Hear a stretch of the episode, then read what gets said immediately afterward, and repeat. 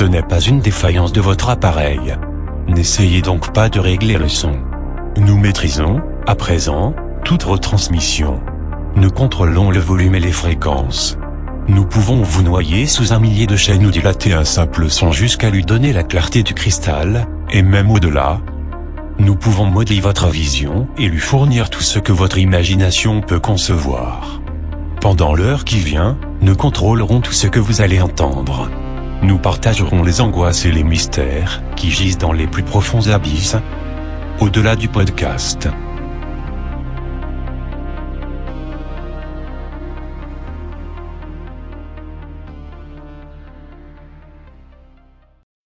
Bienvenue au-delà du podcast. Je suis Edouard Gasca et comme d'habitude, je suis avec Maxime. Comment vas-tu? Salut Edouard, ça va et toi? Ben Ouais, ça va bien. Et aujourd'hui, on est aussi accompagné de ce bon vieux Cardben que vous avez pu entendre euh, dans notre dernier épisode sur euh, les Game Awards. Comment ça va Cardben Ça va très très bien. Et pourquoi tu dis euh, le, mon vieux Cardben Je suis pas si vieux que ça quand même. Mais je vais très bien. Eh ben, tant même mieux. si c'est la crise, ouais, même si c'est la crise du coronavirus en ce moment. Ça Malgré va. ton grand âge. Ouais, mon gars, mon Ouais, grand âge, je 40 suis pas ans, malade. Faut faire attention. 40 41. 41, c'est vrai. Bah oui. C'est vrai. Mon Dieu. Alors, du... et du coup, un invité qui va sûrement devenir un invité récurrent de ce podcast. On l'espère. Oui, on Je l'apprécie tellement. Moi aussi, je vous apprécie. Alors, de quoi est-ce qu'on va parler aujourd'hui? C'est la, la grande question. Euh, donc, comme, euh, bah, comme vous l'avez sûrement vu dans le titre, si vous avez cliqué sur ce podcast, on va parler du studio Ghibli. Pourquoi? Parce que euh, en ce moment sur Netflix, euh, a commencé, ils ont commencé à diffuser euh, tous les films. Enfin, il y a eu en, en trois vagues. Là, il y a eu les deux premières au moment où on enregistre ça, et- mais à, à terme, il devrait y avoir tous les films du studio. Et comme on est tous les trois amateurs de, des films de, de Ghibli, à moins que, que là j'apprenne des choses et qu'en fait l'un de vous va dire non, je déteste ça. Je déteste l'animation japonaise. On a Pareil. décidé que du coup on allait, on allait, euh, c'était le bon moment pour faire un, un épisode euh, sur ce sujet. Euh, alors du coup on n'est pas, on se prétend pas être des, des experts de, du domaine, donc voilà, on va en Déjà, on dit, tranquillement. on, on dit Ghibli ou Ghibli? Alors c'est la première question. Alors on en parlera un peu plus en détail plus tard, j'expliquerai vite fait. Mais alors, moi, alors, déjà j'ai envie de dire, on dit comme on veut, mais Ouais. euh, moi j'ai décidé de le dire de la même façon que les Japonais le disent, donc c'est Ghibli. Enfin, pour être plus Ouais. exact, ils disent, ils disent Ghibli, mais voilà, Ouais, il faut Les pas- friands de la VO. c'est ça. Moi, dis Ghibli. Hein. Ouais, Ouais, moi c'est-. Enfin, c'est- c'est- ouais, j'ai j'ai non, français, le François. j'ai dit Ghibli. François le français plutôt. Moi, je suis super connard, mais c'est pas pareil. Alors du coup, euh, de quoi on va parler? Je pense qu'en fait, ce qu'on va faire, c'est un genre d'historique du studio en, en parlant des films un à un, sachant qu'on va pas s'arrêter sur tous les films parce que trop, hein. ouais, ça, sinon on va faire euh, sinon on va faire 10 heures de, de podcast. Donc euh, voilà, on va, je pense qu'on va à chaque fois parler un petit peu, dire si on a si on a des avis là-dessus, et puis euh, on va s'attarder sur ceux qui nous paraissent le- les plus marquants, en tout cas d'un d'un point de vue personnel, quoi. C'est pas Et même ceux Ouais. qui sont un peu considérés comme des chefs-d'œuvre à absolument voir. Enfin, pour ma ça, part. voilà, ceux qui nous semblent euh, indispensables d'en discuter. Tout à fait. Alors, euh, donc du coup, on va faire ça. Ensuite, on va un peu parler aussi de ce qui se fait un peu maintenant, parce que Ghibli, maintenant, c'est plus ou moins terminé euh, au niveau de la réalisation de films. Et puis, on va finir par une petite surprise, un petit quiz préparé par Cardben. Ouais, Un, un quiz facile. Un quiz facile qui parlera plutôt du coup de l'animation japonaise en général, c'est ça? Voilà. Et euh, moitié-moitié pour euh, des, animations, enfin pour des, des- des séries d'animation un peu plus vieilles, de mon, donc de mon âge, et un peu plus récentes pour vous. Ah ouais, merci. Ouais, ouais. Ça sert à rien de faire un truc trop compliqué. Alors du coup, je pense qu'on peut commencer par, par le commencement. Déjà, bon, le studio Ghibli, est-ce qu'on a encore besoin de vraiment de le présenter? Donc c'est un studio d'animation japonais, de films d'animation, donc de cinéma, quoi. No way. voilà. Avec des méthodes un petit peu euh, euh, art- très artisanales, on va dire. C'est ça, voilà, et qui qui marque notamment par son la qualité de l'animation de, ses films, entre autres. Et donc, du coup, derrière la création de ce, de ce, studio, il y a trois noms qu'on retient. Donc, d'abord, il y a ce très cher Miyazaki Hayao. Donc, j'ai pareil, j'ai décidé de donner les noms à la japonaise. Donc, d'abord, c'est voilà, on peut dire les deux. Hein. Donc Miyazaki Hayao, Takahata Isao et Suzuki Toshio. Donc qui sont les trois personnes qui sont à l'origine de de la création du studio. Donc du coup, euh, qui sont ces gens? Alors Miyazaki, Miyazaki euh, alors si je dis pas de bêtises, euh, il a fait des études vraiment de d'art et de de dessin, etc. Si je crois que c'est bien ça. Euh, enfin, en, tout cas, c'est un, dessinateur et un animateur. Et du coup, lui, il a commencé sa carrière en tant qu'intervalliste au studio Toei. Donc, pour ceux qui connaissent pas bien le métier de l'animation, qu'est-ce que c'est qu'un intervalliste? En fait, euh, dans l'animation traditionnelle, on a un animateur clé qui va se faire les, qui va dessiner en fait les, ce qu'on appelle les images clés, donc des poses clés d'un personnage. Donc il est une position, puis une autre, etc. Et ensuite, il y a des intervallistes qui vont dessiner tous les dessins entre les deux positions clés pour avoir un mouvement fluide. Donc lui, en, fait, il a commencé comme ça. Euh, je pas jusqu'à dire ça, mais c'est c'est un c'est pas le métier le plus créatif, j'imagine, quand tu commences. Enfin, c'est un truc pour commencer, quoi. Il, il en faut, il en faut. Oui, c'est ça. Il y en a qui font. Il y a des gens qui font les storyboards. Voilà, il y, a, beaucoup de métiers dont on qu'on peut ne pas imaginer si on ne connaît pas bien ce milieu. Et donc, c'est comme ça que Miyazaki a commencé au studio Toei. Et Takahata, lui, donc lui, qui a plus fait des études de littérature, notamment de littérature française, je crois que c'est quelqu'un qui, qui, aimait beaucoup la France, qui parlait français. Et lui, il avait, il avait rejoint le studio Toei aussi avant, en 1959, en tant qu'assistant. Et lui, il faisait toutes sortes de travaux, y compris le balayage. Normal. Il faut que ça soit propre. métier, quoi. C'est ça. Tu as bien raison, Maxime. Donc, euh, ces deux personnages euh, se rencontrent euh, donc au studio Toei, notamment parce qu'ils sont tous les deux engagés dans, un mouvement syndical. En fait, c'est des, personnes qui sont très, très. engagées Très engagées, voilà, c'est le mot. Tout au long de leur vie, d'ailleurs, hein, ça, continuera à, Ghibli. Donc, c'est un peu là qu'ils se connaissent, qui, qui se lient d'amitié, on va dire. Bon, alors je vais pas rentrer dans tous les détails, euh, notamment parce que je, ne les ai pas non plus, je suis pas un expert comme j'avais dit. Mais en tout cas, il se trouve que euh, truc qu'on remarque, c'est qu'ils sont pas satisfaits du travail qu'ils peuvent faire euh, là-bas. Et en fait, tous les deux vont changer de studio à plusieurs reprises, donc dans des studios différents ou, ou les mêmes.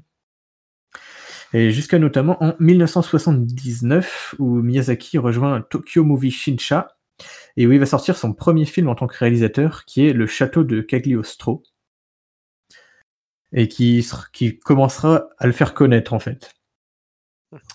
Du coup, euh, en quelques années après, en 1982, il y a le magazine mensuel Animage qui est consacré à l'animation japonaise, et notamment dont euh, euh, Suzuki et Toshio, dont j'ai parlé plus tôt, et je sais plus quel poste il est là-bas, mais enfin en tout cas il travaille là-bas, il producteur ou un truc comme ça, éditeur.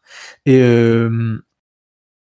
du coup, ils vont se rapprocher de, Miyazaki, qui commence un, peu à être connu, euh, pour pouvoir euh, faire une interview, etc. Et au final, ils, vont, ils vont discuter et ils vont se, lui proposer de réaliser un manga qui sera diffusé du coup dans ce magazine.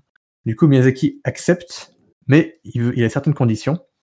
Euh, du coup, oui, l'idée c'était que le manga pourrait plus tard être adapté en long métrage. Donc du coup, comme je disais, Miyazaki accepte, mais en posant plusieurs conditions. D'abord, euh, le manga doit être mis en suspens si jamais le court métrage venait effectivement être réalisé. Et il veut aussi un contrôle total sur son œuvre. Et euh, il exige que le manga soit pas spécialement conçu pour être adapté en film. il veut faire son manga, et voilà. Du coup, ils acceptent, et un manga un manga de qui, est Nausicaa et qui du coup sera adapté dans le premier film, euh, alors qu'on classe comme premier film de, du studio Ghibli, même si à ce moment-là le studio n'a pas encore été créé, qui est donc euh, un film qui s'appelle en japonais Kaze no Tani no Naoshika et qui veut dire euh, Nausicaa de la vallée du vent. donc en 1984. Alors est-ce que, Carl Ben, tu veux un peu parler du, film? Euh, Ouais, donc alors là c'était mon rôle pour, pour ce podcast, donc c'est de parler un peu de Nausicaa. Donc Nausicaa, pour moi, c'est mon top 3 dans les films du studio Ghibli. Ghibli, comme vous voulez. je, vais, je vais raconter vite fait. Donc, ça parle de quoi Ça parle de quoi? Alors, c'est ça, va être assez simple. Hein, je vais résumer le truc. C'est sur une terre en fait qui a été ravagée par par les hommes pendant pendant en fait pendant sept jours. Ça s'appelle les sept jours de feu. Il y a une poignée d'humains a survécu, mais malheureusement en fait menacée par il y a une forêt en fait qui est toxique et qui ne cesse de progresser tout le temps, tout le temps. Et les poignées, cette, cette poignée de survivants, en fait, ils vont, ils vont devoir demander en fait à la princesse Nausicaa de venir les aider. Parce qu'en fait, a priori, dans l'histoire, c'est la seule qui est capable de communiquer avec tous les êtres vivants. Et en l'occurrence, les êtres vivants qui se trouvent dans la forêt et qui provoquent cette toxicité qui est mortelle pour tous les êtres humains qui restent sur Terre. Ouais, c'est des genres d'insectes géants, les ces créatures, j'ai l'impression. Ouais, ouais, dans, dans, la forêt, en fait, qui est une forêt très compliqué pour les êtres humains à aller parce qu'en fait, elle est vraiment toxique. S'ils rentrent dedans sans masque, ils meurent tous. Il n'y a, a vraiment aucun moyen de survivre pour un humain. Et à l'intérieur, effectivement, tu as tout un écosystème avec des insectes qui sont dix fois plus gros que les insectes que nous, on connaît et, qui, vivent, qui vivent avec un pour but de détruire en fait les êtres humains. Donc, voilà, donc c'est une fable très écologique. Un coup, d'insecticide et c'est bon. ouais, mais ça, pour, le coup, ça ne marche pas. ah merde. Parce que c'est parce que les, les, insectes qui qui attaquent les humains sont, ils ont des carapaces, ils sont énormes, enfin ils mesurent plusieurs mètres de haut, donc ils y arrivent de temps en temps à en tuer un, mais c'est c'est très dangereux pour les humains. Et, et puis il y en a des millions quoi. Donc ils, ils, ont beau en tuer un et derrière. Ils sont en infériorité. Ils sont en infériorité numérique, en infériorité aussi de puissance. Et, et c'est un peu un monde post-apocalyptique. Ouais, tout à fait. Bah, je, pense que les missiles nucléaires qui se sont un peu mangés pendant, pendant les guerres, les guerres ça, ça, leur a changé en fait la, la vision de l'écologie en fait. Parce que on va voir ah, mon écran s'est éteint, je suis désolé. en fait, ça va, Nausicaa va mettre en place tous les thèmes récurrents chers à Miyazaki. Donc, en gros, on va parler de, de l'écologie, de la guerre, parce que même s'il y a très peu de survivants, les survivants entre eux, ils se font la guerre quand même. Tu vois? Au lieu mmh. de se réunir pour essayer de survivre, non, ça reste un petit peu toujours des. Enfin, l'image même qu'a de qu'a Miyazaki de l'être humain, c'est que en fait l'être humain est, bon qu'à faire la guerre, quasiment. Ouais, c'est c'est vrai qu'il y a pas mal de, thèmes qui seront récurrents au, travail de Miyazaki au, fur et à mesure. Bah, notamment la religion. Il y a aussi la religion parce que forcément dans Nausicaa, tu as un groupe. un groupe qui vient attaquer en fait le village dans lequel habite Nausicaa et c'est un groupe religieux qui, qui vient et qui un peu classique, hein, qui demande des impôts, etc., ou de la nourriture pour pouvoir survivre. Toujours l'argent. Toujours l'argent, etc. et notamment aussi dans Nausicaa, il y a, y, a, y a une passion en fait de Miyazaki, c'est l'aviation.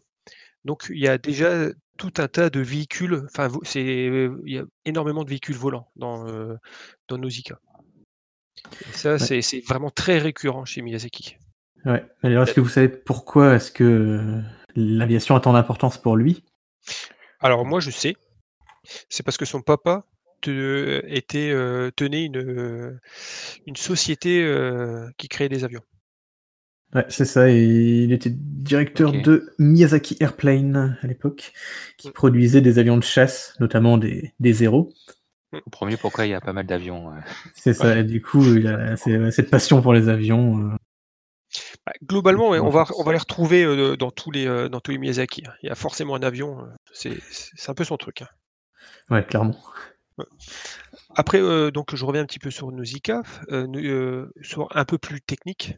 Donc, euh, comme tu le disais tout à l'heure, c'est euh, ça vient d'un manga écrit par Miyazaki même. Donc, Et, et euh, dessiné par Miyazaki. Et, et ouais, tout, tout est fait euh, par Miyazaki. De façon, a priori, Miyazaki, c'est une personne qui, euh, qui veut tout maîtriser euh, et qui contrôle tout par lui-même. C'est ça, a priori. Enfin, en tout cas, il, il travaille sur tous les, toutes les étapes de création des, des films. Et c'est un acharné de, c'est un acharné, un acharné de travail. Sûr. Euh, donc voilà, donc le budget, pour mettre un petit peu de budget, c'est 10 mois de travail, Nausicaa, pour un budget de 1 million de dollars, qui pour l'époque, pour un film d'animation, c'est assez important. Ouais. Rien qu'au Japon, il y a eu 900, euh, 915 000 spectateurs sur t- euh, 52 jours d'exploitation. Donc euh, c'est énorme aussi, parce que le Japon, c'est pas forcément euh, le pays le plus peuplé au monde.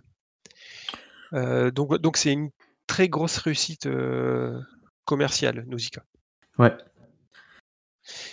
Et j'aimerais aussi, euh, parce que tu as parlé de trois personnes tout à l'heure, qui sont à l'origine du Ghibli, euh, parce que pour moi, il y a aussi une personne qui est très importante. Alors, excuse-moi si je le prononce mal, mais c'est Joe Ishaishi.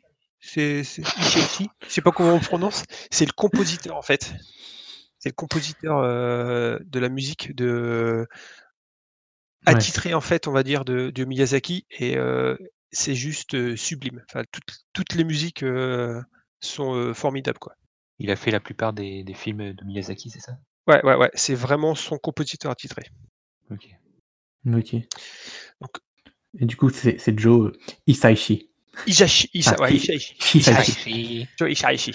C'est- Et c'est Et, pas euh, son, c'est pas son vrai nom. mais- Et, euh, et les musiques sont, enfin, c'est c'est sublime, c'est orchestral, c'est euh, c'est vraiment magnifique. Enfin, je le conseille euh, sur euh, sur Deezer ou sur euh, Spotify. Euh, vous pouvez facilement accéder à ces à ces playlists et, euh, et si vous aimez bien l'orchestral, il faut absolument écouter quoi.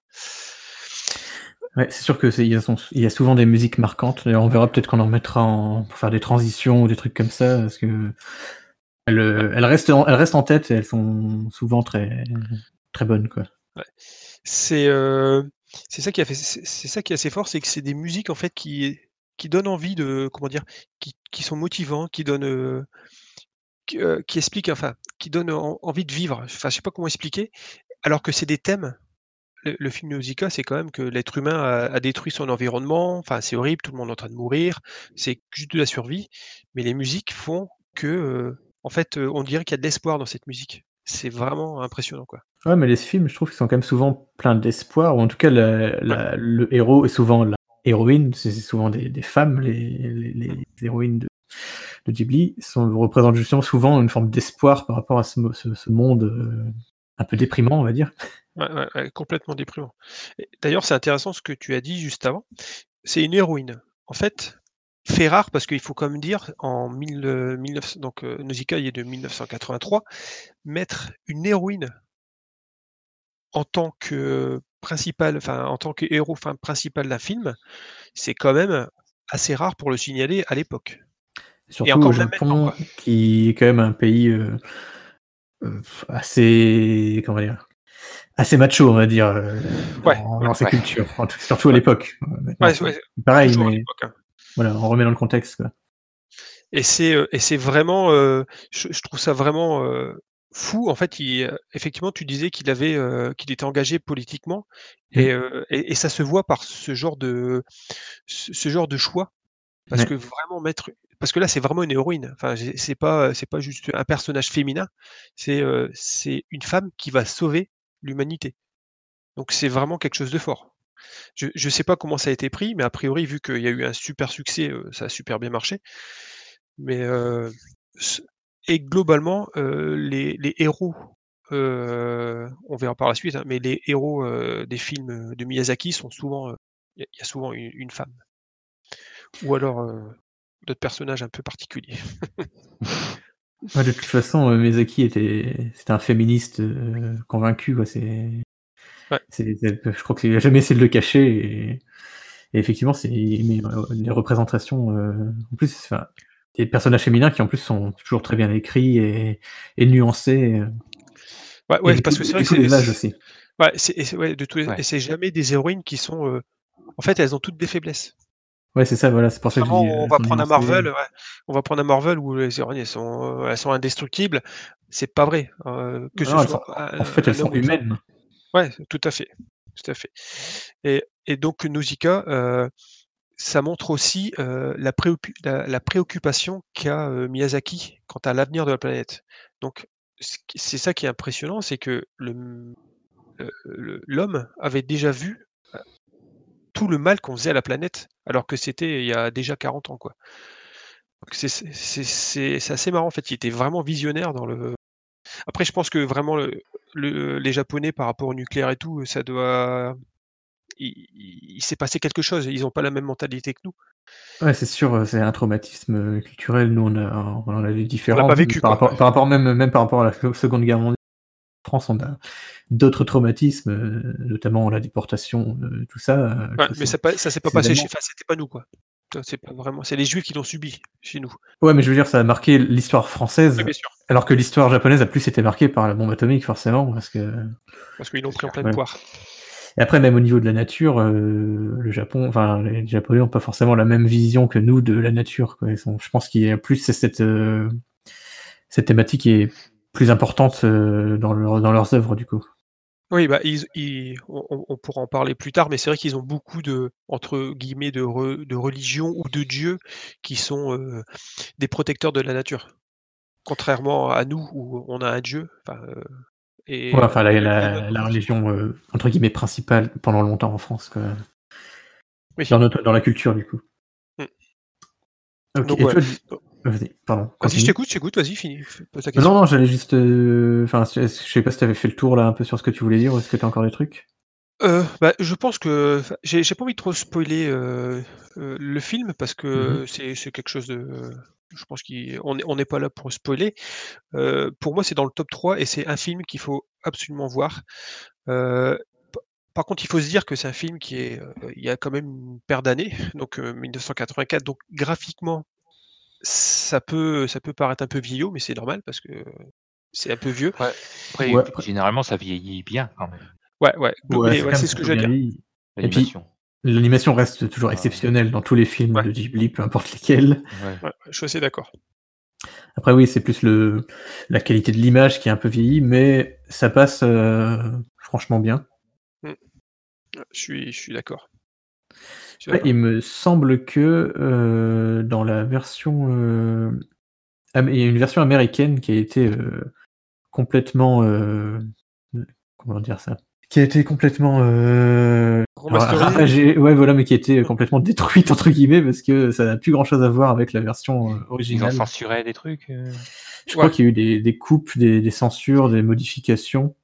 Ouais. Euh, J'essaie de retrouver dans mes notes. euh, Après, c'est pas ouais, pas ça, étonnant. Ouais, déjà, il était diffusé aux États-Unis sous le titre de Les Guerriers du Vent.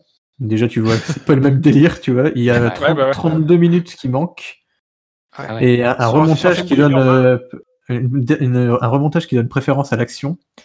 Les noms des personnages ont été modifiés, ainsi que l'histoire et la, la musique qui ont plus ou moins changé. Ouais, euh, euh, en- c'est action. Hein. Ouais. Ça, voilà. Bah, dé déjà mettre le nom, les guerriers, déjà c'est n'importe quoi. Enfin, je veux dire, heu, parce que justement le, heu, le but de la princesse, enfin de l'héroïne, c'est, c'est pas le combat. C'est justement, c'est, d'essayer de discuter, d'ouvrir la communication, d'essayer de comprendre pourquoi tout va mal, et cetera. Heu, enfin c'est fou quoi de ils ont rien compris à l'œuvre en fait. Ouais, c'est ça, tu vois, qu'ils n'ont pas compris et qu'ils se sont dit on va faire un truc qui va marcher pour le public américain. En tout cas, on pense, ce qu'on pense du public américain, parce que Ouais. ça se trouve, ça aurait très bien marché en l'état.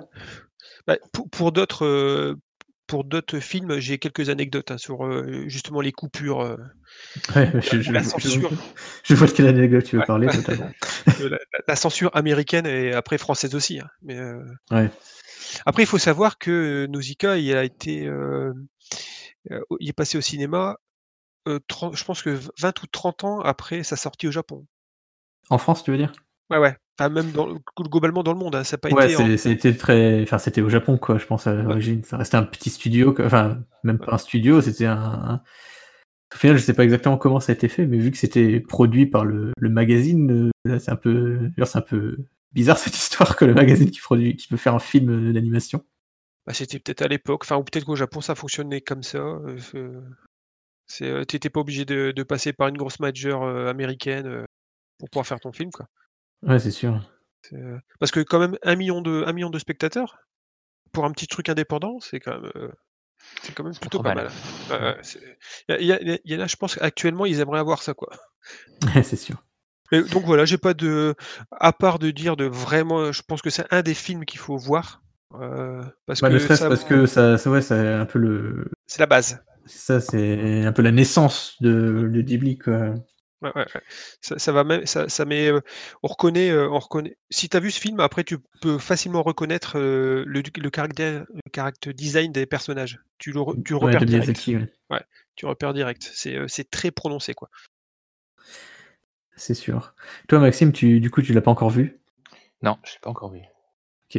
Bah, moi, du coup, je l'ai vu, je sais plus, deux ou trois fois. Effectivement, c'est un, un que j'ai- que je- j'apprécie beaucoup, comme la plupart des films, et, de Miyazaki en tout cas. Et euh, ouais, je, pense- je conseille aussi de le regarder, ne serait-ce que voilà, parce que. Puis parce qu'il est très bien, quoi. Mais je pense que là, j'ai du mal à trouver des mots parce qu'on a, on a un peu tout dit, là, je pense, de mon avis.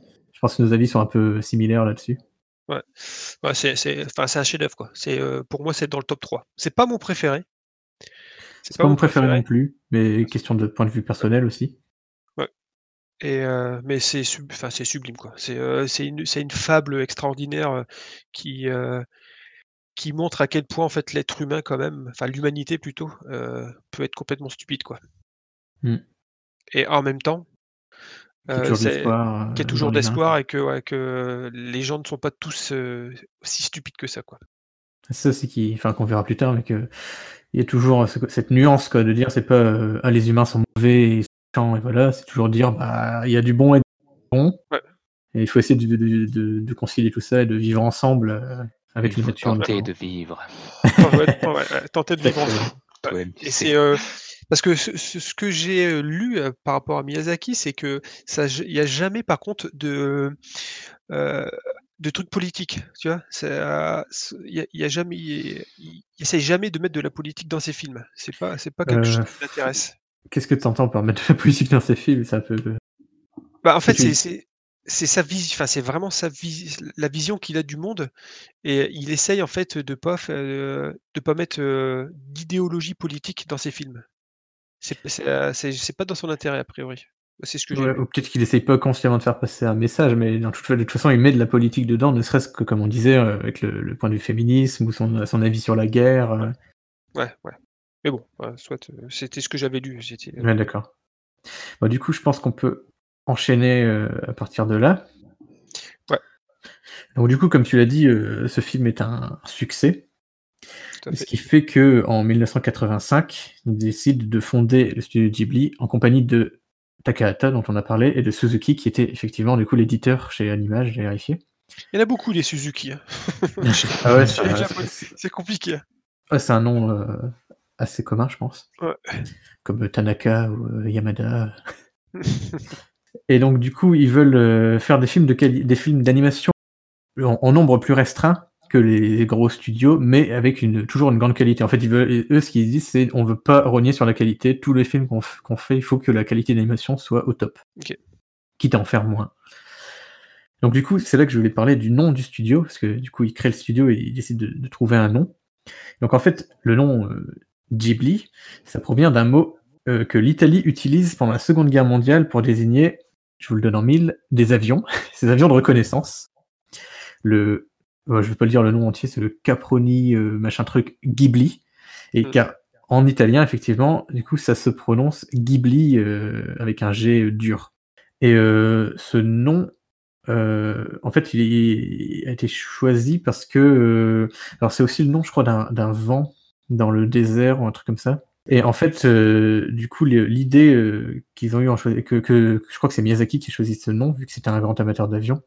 Il a choisi ça parce qu'il voulait que le studio euh, soit un- le rôle d'un éclaireur dans le secteur de l'animation japonaise et qu'il fasse souffler un vent de nouveauté. Du coup, voilà pour la petite histoire. Mais qui, donc du coup, ça se prononce Ghibli euh, en Italie ou quoi, mais ils le prononcent Ghibli dans, quand ils ont créé le, le, le studio, quoi, en japonais. D'où le fait que j'ai envie de dire, euh, prononcez-le comme vous voulez, quoi. Et donc, du coup, Ghibli, ouais. du coup, le premier euh, vrai long métrage du, du studio qui sort en 1986, c'est euh, le nom japonais, c'est Tenku no Shiro Rapiuta, littéralement Lapiuta, le château dans le ciel, qui en France s'appelle le château dans le ciel. Euh, Est-ce que quelqu'un a envie de, de résumer très rapidement l'histoire du film Euh, ouais, donc euh, je peux faire vite fait. Euh, donc on- c'est des pirates du ciel, euh, qui s'appelle la bande de Dora, qui, euh, qui attaque une forteresse en fait volante au début du film, euh, parce qu'en fait ils recherchent une pierre volante qui appartienne à une jeune fille qui euh, l'héroïne, qui sera l'héroïne du manga, qui s'appelle Cheetah, pas comme le singe. hein. Bien sûr, il fallait la faire. Et, donc ils, arrivent euh, pen- pendant la première attaque. euh, Il y a un, un jeune garçon du nom de, de Pazu qui, euh, qui va l'aider en fait à, s'échapper, à s'échapper, échapper plutôt aux pirates du ciel. Et ils vont, ils vont se découvrir en fait un point commun qui s'appelle Laputa, qui est une île légendaire flottante dans le ciel. En gros, euh, le père de Pazu, donc euh, le garçon qui a aidé euh, l'héroïne, c'était un aviateur, comme par hasard. hein. C'est vraiment, c'est vraiment un- un- quelque chose de, de redondant en fait dans les, dans les films du Miyazaki. Et son père a vu cette île, mais il y a jamais, parce que vu que c'est une île légendaire, il n'y a jamais personne qui l'a cru. Et en fait, il est mort de donc son père meurt de chagrin parce que personne ne croit, etc. Hum, Et le point commun en fait entre l'héroïne et ce jeune garçon, c'est que Sheta a une pierre volante qui permet d'atteindre en fait cette île. Mhm. Donc, euh, donc là, c'est euh, l'histoire euh, commence là, c'est que les pirates sont au courant de l'existence de, de, ce, de, de cette pierre et euh, ils vont, euh, selon- en fait, ça va commencer une course poursuite entre les pirates et, euh, et les deux héros pour accéder en fait à cette île qui qui détient en fait, il y a, il y a- y a des trésors dans cette île, un trésor que je vais pas vous spoiler, mais que que, que la bande de pirates désire acquérir. Euh, donc en gros, en gros c'est ça.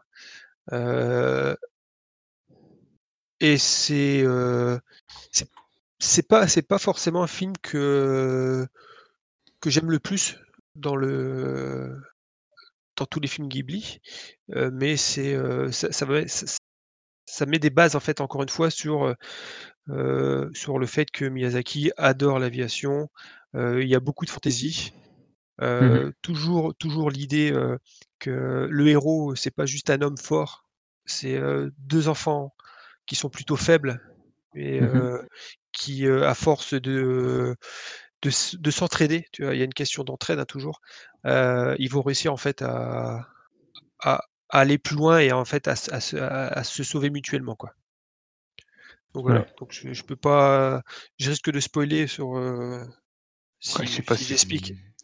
jusqu'où on peut aller dans le spoil, mais Après c'est des vieux films donc euh, on peut un peu spoiler, mais euh, je je pense que c'est un film à voir, clairement. Parce Moi, je crois que c'est le, ouais. vas-y. je crois que c'est Vas-y. le premier Ghibli que j'ai vu euh, il y a longtemps maintenant, qui à l'époque euh, m'avait pas laissé. Enfin, pareil, c'était pas sur le coup, c'était le, le meilleur film de tous les temps, quoi. Il faut, mais là, il faudrait que je le revoie. J'ai pas encore eu le temps. euh. Et voilà, quoi. C'est du coup, j'ai j'ai pas beaucoup de souvenirs de ce film-là, euh, donc je peux pas trop Ouais, en parler. je trouvais que c'était une aventure euh, sympathique à suivre. Quoi. Ouais, ouais, c'est c'est ça, c'est c'est c'est- sympa, mais il y a, il y, a, il y a le côté euh, euh, onirique, euh, grandiose, il n'y a pas, il y a, il est pas présent. Enfin, moi, par rapport à Nausicaa, par exemple, je, suis beaucoup moins touché par ce film. Ouais. Mais ça n'empêche qu'a priori, pour l'anecdote, c'est que c'est le film préféré de Miyazaki, parmi tous ceux qu'il a réalisés. Ouais, ça, je savais pas. Ouais, donc ça, c'est assez, assez étonnant. Mais heu, je pense c'est parce que enfin après, c'est sûrement parce qu'il a travaillé dessus et cetera et il y a il y a un été des tout premiers, qu'il a ouais. fait pour le studio. Ouais, donc c'est c'est normal et puis après attention, quand je dis que j'aime pas le film, en termes d'animation, en termes de enfin ça reste quand même du, C'est enfin indémodable, c'est du très lourd et c'est indémodable quoi. Ouais, c'est ça ça. ça vaut le coup. C'est c'est pas une c'est c'est clairement pas une perte de temps de regarder ce film quoi. Mmh.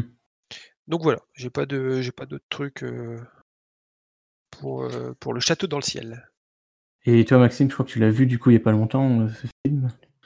Ouais, du coup, ouais, c'était le peut-être le 3e film que j'ai vu Ghibli, quand j'ai commencé un peu à regarder, ces films-là et ouais, comme je disais, il est pas non plus, mémorable, dans le sens, grand chef-d'œuvre ou quoi, mais ça se regarde, très bien quoi. C'est Ouais. une aventure sympathique, il y a des trucs un peu classiques dans le scénario, genre la la meuf, elle est originaire de cette île volante, par exemple. Petit spoil. Ouais, ouais, ouais, petit spoil, c'est pour ça qu'elle a cette pierre qui lui permet de revenir, heu, d'où elle vient ouais, quoi. ouais. Voilà, ouais, il y a des trucs, heu, étonnants dans l'histoire que qui ont déjà été vus ailleurs ou quoi, mais bon après il est assez vieux le film donc Ouais. C'est Ouais, peut-être eux qui ont inventé ça quoi. Après ça me fait ça me fait fortement penser à un manga, avec le Princesse Saphir, je sais plus quoi, qui, heu, qui Ça un peu le même principe. Ouais, c'est ouais, un peu le même principe, c'est une, fille qui a un un un, heu, la pierre bleue là, je sais plus comment ça s'appelle, le le secret de la pierre bleue et je j ça ressemble Ouais. fortement. Ça ressemble fortement. Elle a elle a une pierre bleue qui permet de la guider pour aller à à une certaine, sur une île et cetera. En tout cas, ouais, le film il est agréable à suivre quoi. On suit les 2 le duo d'enfants là qui vont se lier avec les pirates là. Au début ils sont Ouais. ennemis un peu, mais Ouais, ils ouais, vont se lier pour retrouver l'île et Ouais. suit bien, ouais. Parce que j'ai bien résumé, je me suis pas trompé, hein, heu Non, c'est c'était ouais, bien. ouais. OK. Bah, moi, comme je disais, je me rappelle pas très, très bien du film, du coup, je vais pas trop m'attarder sur mon avis, sur la question. Mais voilà, du coup. Et bon, bah, du coup, je ouais, vas-y. toujours toujours pareil, c'est des films qui sont sortis, heu, très tard au cinéma, hein, en France. C'est, heu, 17 ans après, heu, la sortie au Japon, hein. Ouais, bah, c'est je crois que c'est beaucoup plus tard qu'en fait le le studio a été connu, heu, vraiment à l'international. Ouais, ouais, donc heu et là, c'est vraiment le moment de de les découvrir, pour les personnes qui l'ont jamais vu. Ouais, c'est sûr. Toujours c'est toujours le moment de les découvrir. Ah ouais, j'avais une anecdote sur Le Château dans le ciel, mais je trouve plus le le truc exact, mais hem, je crois qu'au Japon, en fait, tous les ans, ils diffusent le film, je sais plus à quelle occasion, un truc du genre au Nouvel An, enfin, je dis n'importe quoi, j'ai pas une date précise et en fait, je sais pas si vous vous souvenez de tout à la fin du film, il y a une scène où, heu, les personnages disent un mot, je sais plus ce que c'est, du coup, ce mot japonais, c'est ça que j'essaie de retrouver, pour, heu, faire s'effondrer l'île ou un truc du genre Ouais. et en fait, au moment exact où, heu, les personnages prononcent ce ce mot, il y a tous les japonais qui mettent sur Twitter, heu, le qui qui postent ce mot sur Twitter en même temps, ce qui fait que ça sature les les serveurs et tout. C'est ouais, Ah, bizarre. Genre, l'événement à chaque fois, heu, ah, de ce que j'avais plus la source donc heu, prendre avec des pincettes, mais j'avais j'avais entendu parler de ça. Ouais, c'est ouais, ils sont bizarres quand même des fois. Donc du coup, 2 ans après Le Château dans le ciel, en 1988, sort un autre un autre film de de Miyazaki qui s'appelle Tonari no Totoro, donc Mon voisin Totoro. Ouais, alors, c'est, c'est encore moi qui vais en parler, hein, pour le coup. Après, je vais prendre un petit peu de repos. Heu, est-ce que je peux vous mettre, euh, la musique. Allez, vas-y, fais péter. Alors, je vais essayer. Moi, c'est une musique qui me donne des frissons. Alors, est-ce que ça va marcher? Ah non, je me suis trompé. Merde, je me suis trompé. Stop. Attends, stop, stop, stop, stop, stop, stop, stop. Voilà. Attends. Le mec, il a mis une musique de Dragon Ball. Merde, attends. Bravo. Je, me suis trompé. Alors. C'était Chala et Chala ou j'ai rêvé? Ah, j'en Ouais. peux plus de ce podcast. bah, parlez parlez le temps que je retrouve la musique. Ouais. Ouais. Toi, du coup, tu l'as vu il y a pas longtemps aussi, Maxime, ce film? Mon voisin Totoro, oui. Le 2e film Ghibli que j'ai vu. Ah d'accord. Bah, quel ton le bah, pour le coup, il il est vraiment bien, je trouve. En ouais, enchanteur vrai, dans son il y a pas mais grand grand chose à redire sur le film, quoi, je trouve il est bien, mais pour le coup, l'histoire, elle est assez simple. Le postulat, il y a pas non plus, heu Attention, je lance, vous continuez à parler? Bon, alors on va continuer à parler en attendant parce que Ouais. il a l'air d'avoir des difficultés techniques. Pour Ah oui, attends, attends, attends, c'est bon, je vais le faire. Ouais. Voilà. Moi, franchement, cette musique, je la trouve extraordinaire.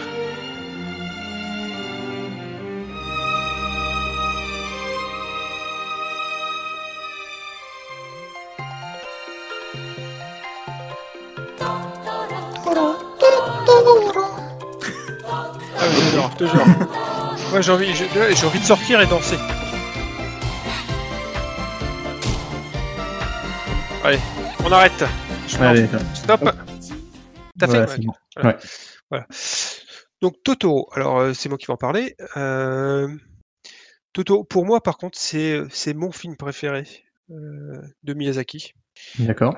Euh, tout, ça- enfin, tout, tout simplement parce que euh, ça m'a ça m'a touché. euh, c'est l'histoire de c'est l'histoire de deux petites filles en fait qui viennent s'installer avec leur père euh, dans une grande maison à la campagne euh, parce qu'en fait leur mère leur mère est malade et, euh, et donc euh, en arrivant à la campagne elles vont découvrir l'existence de créatures euh, qui sont no- Totoro en gros les Totoro et c'est une créature euh, rare et vraiment, enfin, je, je- pense que tout le monde connaît le Totoro. C'est un gros nounours blanc et bleu. C'est un esprit de la forêt.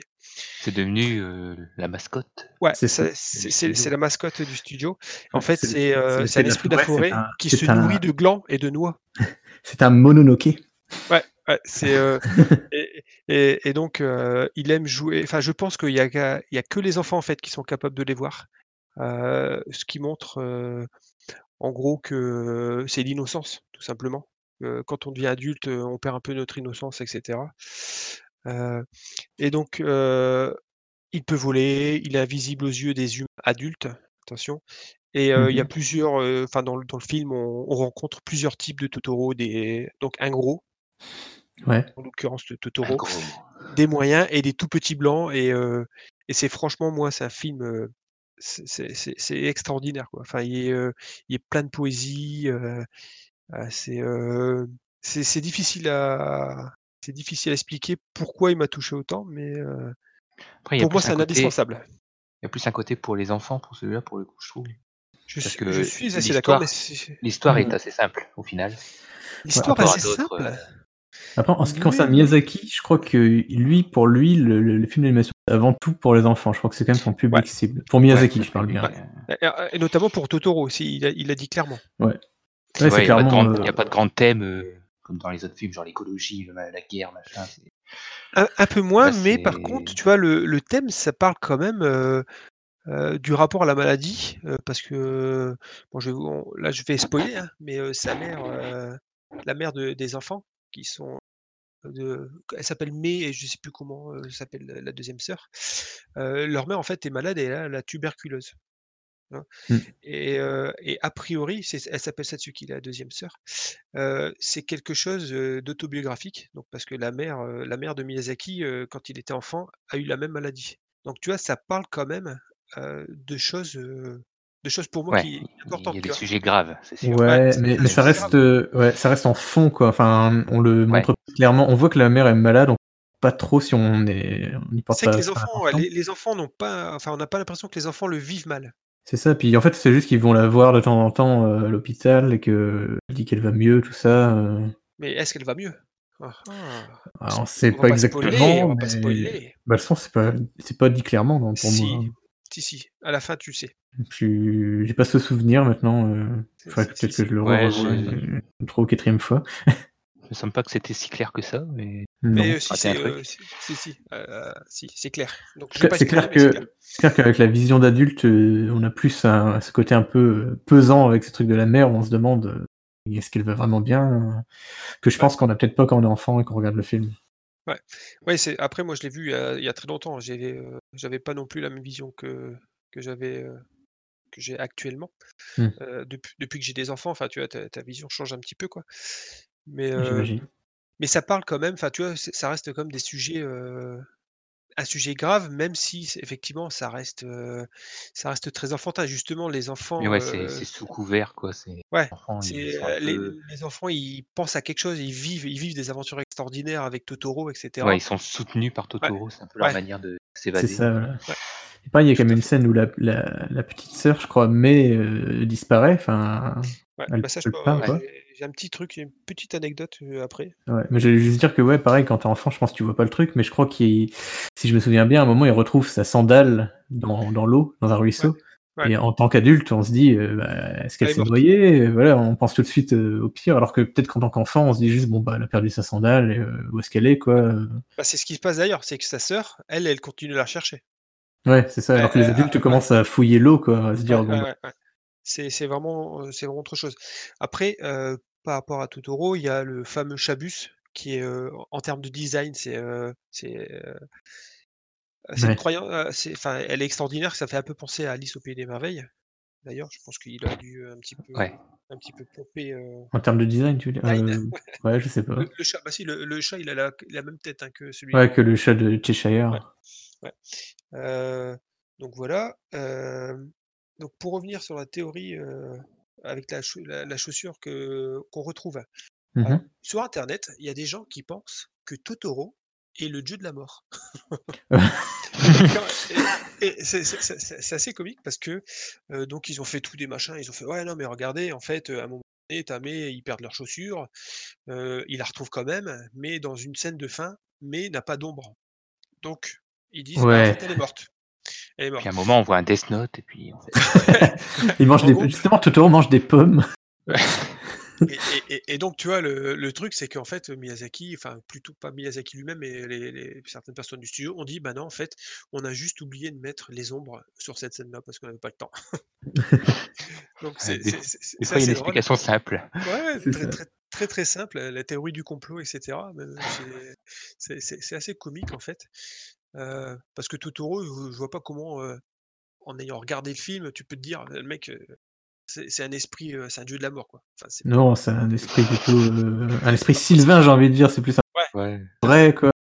Donc après, donc To To Totoro, il faut savoir que ça a été un échec commercial.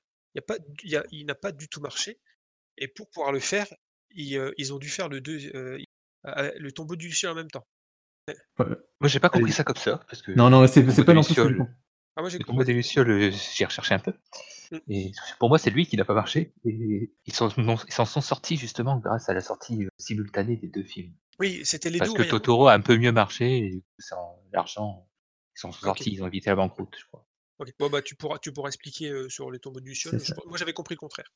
Qu'en fait, de toute façon, ça a toujours été un peu ça la, la dynamique de Ghibli, c'est que euh, Miyazaki il rapporte les thunes et pour que Takahata puisse faire ses films. c'est un peu ça le truc.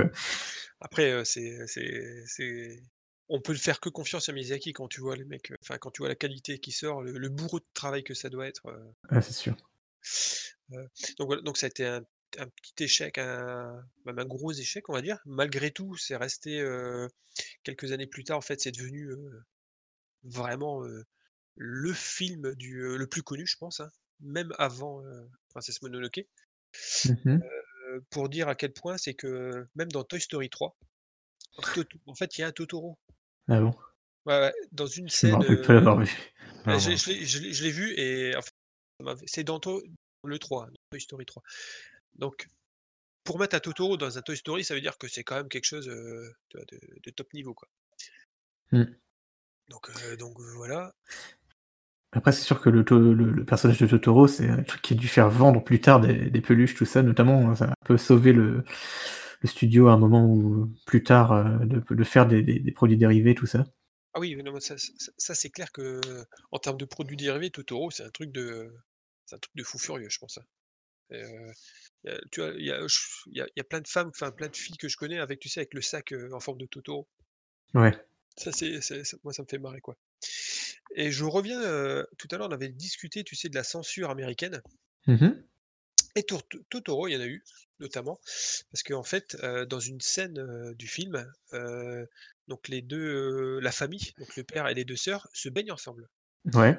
Donc au pays où on vend des armes librement, ça choque, ce qui est puis- donc ils ont voulu supprimer la scène pour éviter, bah, parce que forcément ça fait ça le père c'est forcément un pédophile, hein, chez eux. Ouais. et Ghibli en fait, ils ont réussi à garder le film tel quel sans aucune modification. Et après il y avait aussi une autre, une autre scène, sur une fille en train de sauter sur des tatamis, heu, qu'ils voulaient couper aussi. Ils ont jamais su trop pourquoi. OK. Et parce qu'ils disaient a priori, heu, que c'était, heu, ça ne peut pas être compris par le public américain, les tatamis, enfin j'en sais rien, c'est un peu, heu, Ouais. c'est un C'est peu pour le coup, effectivement, au Japon, se baigner ensemble, c'est un truc, culturellement, enfin, c'est normal, quoi et Même entre père et fille? Enfin même entre femmes, et bah femmes? C'est une question, j'en sais rien. Heu, bah, dans les bains publics, non, ça se fait pas entre hommes et femmes, heu, après les pères et filles après, j'ai envie de dire même, heu, en vrai, se baigner avec ses enfants, heu, quand ils sont jeunes, surtout que c'est des jeunes enfants quand même là, ça Oui, ça me oui, paraît oui, pas non plus méga choquant quoi, Oui, c'est heu. 10 ans. Bah, moi je le f enfin moi je le fais, hein, Bah, je veux dire, ça me paraît assez normal. Après, on n'est pas américains, je sais pas comment Ouais. A a après bon, a pour tout avouer, je pense qu'à partir de 12 ans, avec ma fille, ça va être compliqué. C'est plutôt ma Ouais. fille, quoi. Ouais, bah, normal quoi, c'est Oui, c'est oui, c'est oui, entièrement normal. Mais jusqu'à Mais ouais, du coup, ça heu, jusqu'à 10 ans, c'est pas gênant. du coup, pas étonnant de de la part de de cette fameuse censure américaine. Ouais. Ouais, du coup, heu, dans ce film, on retrouve le le thème du coup des comme je disais des des Mononoke ou en tout cas des des des esprits un peu légendaires de Ouais. Des esprits de de japonais. Notamment le le Shabus qui est un un Bakeneko, c'est un un chat transformiste en fait, ils ont beaucoup de trucs comme ça, heu, certains animaux qui peuvent se transformer comme les Tanuki ou les renards, enfin les kitsune. Ouais. Ouais. Et ça, c'est très, c'est chez eux ça, ce genre de croyance. Ils ont vraiment, heu Ouais, ouais, c'est ouais. très c'est dans la culture japonaise, c'est des trucs du folklore japonais, quoi. OK. Et est-ce que vous savez du coup d'où vient le nom Totoro? Troll. Ouais. C'est ça. En fait, c'est le c'est ça, en fait, c'est troll qui en japonais du coup se prononce, Tororu, que la petite Mei, heu, je crois que c'est elle qui le prononce mal et qui dit Totoro au lieu de Tororu. OK. Et donc, heu, de ce fait, heu, il appelle te OK. Mais C'est pour ça volontaire c'est volontaire volontaire dans le film? heu, oui, je pense que c'est ça pour faire un c'est un enfant qui qui se trompe de puis c'est plus enfin voilà, ça fait un mot, heu, très enfantin, très facile à prononcer quoi, Totoro. Ouais. Et voilà. Est-ce que vous avez quelque chose d'autre à rajouter sur ce film? Non, ce celui-là, il faut le voir. Ouais, pareil, je pense qu'il faut le voir, c'est un si on veut classique. voir un peu les faut voir ce au moins vu celui-là. Parce que c'est, c'est rafraîchissant, même si c'est vieux. C'est plein d'espoir, c'est, plein de bonne volonté, même si à un moment donné, comme tu disais, quand tu commences enfin, quand on on perd un petit peu la fille quand ils sont à la recherche de sa petite sœur, ça peut être un peu dur. Ouais, je pense que ça reste, même pour voir avec des enfants, ça reste un film quand même très accessible, très ah familial, quoi. oui, oui, je Ouais. confirme, je confirme. Moins, donc lui, il y a pas de souci. Et donc du coup, on en on en parlait il y a quelques minutes, heu, ce film a été diffusé au cinéma en double diffusion, donc de Mon voisin Totoro et du ça. 1er film, heu, en tout cas au studio, Ghibli de Takahata Isao, qui est Hotaru no Haka, Le tombeau des lucioles, en 1988 donc. Est-ce que Maxime, tu veux en parler un peu? Préparez-vous à chialer, on va parler du tombeau des lucioles. C'est ça, alors on on reste dans la on reste dans le le film léger. ouais. C'est ça. Alors a priori, il c'est adapté, heu, du coup d'un d'une nouvelle qui s'appelle La tombe des lucioles, qui est une nouvelle, heu, semi-autobiographique qui a été écrite par Akiyuki Nosaka, je sais pas si je le prononce bien. Ça a l'air. Et pour le coup, ce c'est devenu un grand classique, heu, voire un chef-d'œuvre de l'animation et il est connu pour, heu, sa grande noirceur et un peu sa sa profondeur, heu, tragique. Ouais. Vu vu ce qu'il raconte, on peut le comprendre.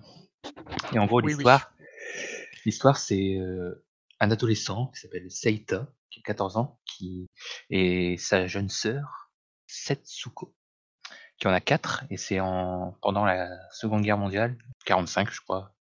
Ouais, ouais. Ouais, c'est vers la fin de Ah, c'est tout à fait, c'est en 45, ouais. Je pense que c'est après, heu heu, après l'attaque nucléaire d'ailleurs. ouais, du coup, ils vivent à à Kobe et cette ville a subi un bombardement et du coup leur, leur mère, elle meurt durant ce bombardement. Ils perdent, ils sont obligés de fuir. Ça Heu, ils fuient appuyés et leur mère, elle Mmh mh. meurt, donc heu, voilà, tranquille. Ils sont recueillis par leur tante. Ils sont recueillis par leur tante qui est un peu une salope. C'est le mot. Parce qu'elle recueille 2 enfants, elle les laisse se démerder. Elle en a rien à foutre. Pour, heu, pour elle, heu, bah, il faut qu'ils œuvrent à à l'effort commun, euh, alors que eux, bah, c'est des enfants qui ont 14 ans et 4 ans. Ouais, après, je serais pas aussi commun, catégorique, mais bon. J'ai envie de te dire, euh, la, la meuf, elle leur fait même pas à bouffer, quoi. Ouais, elle leur fait quand même à manger, mais ouais, disons que le privilégié, vu que eux, vu que le mec, notamment, comment il je, je lui ai dit comment il s'appelait, j'ai oublié, Seito, c'est ça? Saïta. Seita ne, ne veut pas travailler, c'est ça aussi. euh, il refuse de travailler ou quoi pour, euh, pour gagner sa, sa croûte, quoi. Ouais, bah, il veut s'occuper de sa sœur en même temps. à 4 Ouais, c'est ça. Ouais. Après, ouais, c'est un jeune enfant, il y a, il a Il, 14 ans, il- c'est ça. il a 14 ans, ouais. Ouais, enfin, voilà. Après, c'était nécessaire pour l'effort de guerre, je suppose, pour tout le monde, ça semblait logique. Ouais, ça devait être une autre euh, mentalité Ouais. à ce moment-là. Ah ouais, en temps de guerre, c'est compliqué. Mais C'est juste, coup, que je- c'est c'est juste pour dire que je voulais nuancer, pour moi, là, c'est totalement une, un monstre non plus. là. Bon, Voilà, bref. Au début, en, fait, c'est en fait, si, c'est au, dé- au début. hein. Au début, elle est accueillante. Ouais. ouais. En fait, c'est au fur et à mesure, en fait, elle. euh, Là, tu te rends compte qu'en fait, ils sont un poids pour elle, je pense. euh. Oui, et, et- et puis c'est normal, je pense. Hmm. Bah, compliqué. c'est c'est compliqué, c'est la guerre, quoi. Ouais, ouais. Euh, T'as pas à manger toi, euh, tu peux pas donner Parce ça. qu'après, du coup, ils se sentent euh, obligés, entre guillemets, de, bah, de fuir. Ouais. Ils, ils prennent euh, possession d'un abri euh, bah, qui est occupé par personne. euh, et ils vont essayer de survivre dans cette merde qu'est euh, la guerre C'est ça. la pauvreté. Tout le monde est dans Euh, la merde. l'hu- L'humanité qui est finalement qui est euh, tout sauf euh, humaine. Ouais, bah, bah. Bah, c'est sûr que la guerre, euh, c'est c'est tout sauf humain, ou alors c'est typiquement humain, je sais pas. mais- Du coup, je sais pas si on va jusqu'au spoil final, mais peut-être s'arrêter là pour le résumé, j'en sais rien. Bah, alors, si, on- ouais. pour le coup, c'est pas un spoil final, parce que le- la première scène du film, c'est tu vois que les deux enfants sont morts, et que tu Ouais. remontes dans le temps. Ouais, ouais, Alors ouais. tu vois que la première scène, c'est le, Le garçon. le garçon dit, qui je meurt suis- à la gare. Je suis mort. C'est ça. La première phrase, c'est je suis Ouais, mort. c'est- ça. Mais est-ce qu'on sait dès le début euh, le sort Oui. de sa sœur? Oui, et, et deux, et en fait, euh, deux minutes après, quand plus. il sort, quand il sort du métro, en fait, il meurt dans le métro. En fait, la première scène, c'est Il meurt dans la gare. dans le métro, euh, Dans ouais, la gare, ouais. métro, je sais plus exactement. Là, il meurt. Là, il devient rouge, donc euh, c'est son âme, et il sort et il donne Et il la main à rejoint sa sœur, c'est ça. Donc on le sait dès le Ouais. début. Mais ça n'empêche que ce film, moi, il m'a marqué, mais à vie. Moi aussi. C'est- Ah ouais. la- Je veux dire, c'est celui qui m'a le plus marqué dans ce que j'ai vu? Ah ouais, non, mais c'est. Et euh, j'ai pas envie de le revoir. Moi, moi non plus. Et, et, et pour dire, enfin moi à chaque fois, enfin je pleure à chaque fois. À chaque fois. Enfin, tu- et je pense qu'il faut pas se, il faut pas se voiler la face. euh, J'ai des sentiments. et, euh, et, et je trouve que pour un- parce que je connais plusieurs personnes qui euh, le fait que ça soit un film d'animation, ça ne les touche pas du tout. Tu vois, je peux comprendre, chacun, chacun ses goûts, etc. Mais alors moi, c'est, euh, je peux pas. Enfin, tu vois, le- les cinq premières minutes du film, je pleure en pensant à ce qui va se passer plus tard. Quoi. Ah, puis il y a plein de scènes Ouais. poignantes comme ça. Moi, pareil, ça, c'est le film, je l'ai vu deux fois ce film. La première fois, il y a plusieurs années. Et quand je l'ai vu, euh, c'était, j'ai- moi, j'ai- ce que je te redis, c'est le seul film que euh, j'ai pas envie de revoir et que j'adore, mais que j'ai pas envie de revoir. Et je l'ai revu là, il y a pas longtemps, je me suis un peu fait à violence et je me suis dit, allez, il faut que je le revoie. Quand, quand il est sorti sur Netflix, en fait, je me suis dit, allez, Ouais. Je, je vais me le refaire. Alors que je dois l'avoir en DVD, hein, mais Oui, et euh, bon, du coup, il m'a un peu moins choqué parce que je l'avais déjà vu, mais ça reste. euh, ça reste extrêmement dur. Voilà, le tu- visionnage, il est, il est chaud. ouais. et même euh, après les visionnages d'après, la fin de la soirée, tu l'as, tu l'as fini euh, dans ton lit en PLS, quoi. Bah ouais, c'est parce qu'en Ouais. fait tu vois, enfin tu vois que c'est que le- qu'ils y peuvent rien ces gamins, tu vois, et que Mhm. tout le monde est contre eux, alors que, enfin tu vois, c'est, c'est- enfin c'est, c'est tellement horrible, tu, tu vois dépérir, tu, enfin c'est, euh, c'est dur, c'est franchement. un Ouais, film moi, dur. je, je me rappelle, euh, puis même la musique et tout. Ah ouais, bah Je me rappelle du- du- d'une scène quand le. euh, je sais plus. Mais d'une scène quand euh, apprend que, que sa mère est morte, justement, et qu'il il peut pas le, le dire à sa sœur, et que ils, ils sont dans un, un genre de. Ils sont dans l'école, en fait, je crois, où elle est. Et il se met. Ou je sais plus s'il apprend qu'elle est morte ou qu'elle va mourir, enfin bref, et euh, il se met à faire un genre des tractions ou quoi, en disant à sa sœur Eh, regarde comment je suis fort, et là, t'as une musique qui se met et tout, et tu. Enfin, toi, tu, tu comprends ce que lui ressent, en fait, qui fait ça pour. euh, pour essayer de, de penser à autre chose et Enfin, voilà, c'est des, des scènes comme ça, il y en a plein tout le long du film qui te, qui te, te laissent muet, quoi.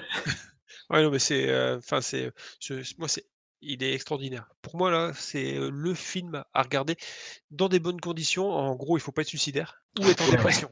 Non mais c'est vrai, c'est vrai parce que sinon euh, tu fais mais euh, bah, tu tu te jettes par la fenêtre ou tu te pends, quoi. Enfin, c'est, pour je j'ai pas à part la liste de Schindler, où la liste de Schindler m'a profondément marqué, Mmh mh. C'est, l'un des rares films qui m'ont vraiment, vraiment touché, en plein cœur, quoi. C'est, alors que c'est un film d'animation.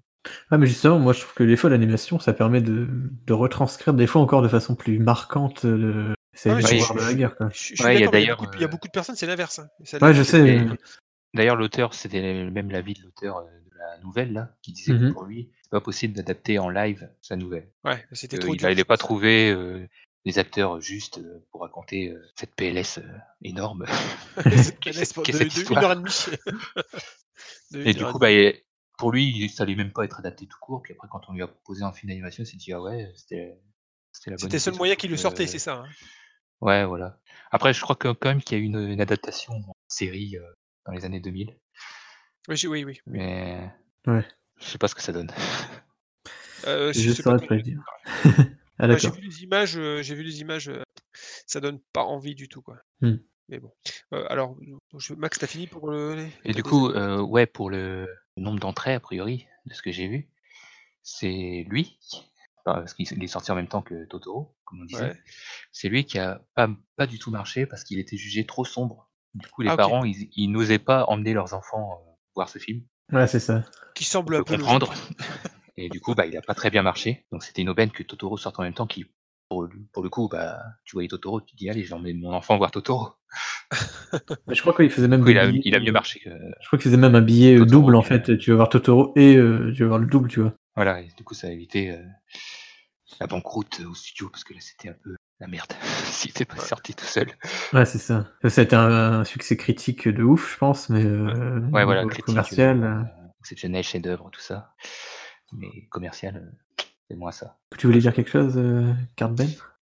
non, non, je je regarde en fait, il y a eu c'est il y a eu du succès, heu, plus tard, quoi. Il y a il y a Ouais, bah, après quand il a il a acquis ses lettres de noblesse, j'ai envie de dire, ouais, une ouais, fi un film culte quoi, comme un peu comme tous les films de Ghibli d'ailleurs, enfin peut-être pas tous, mais comme tous les films les plus marquants.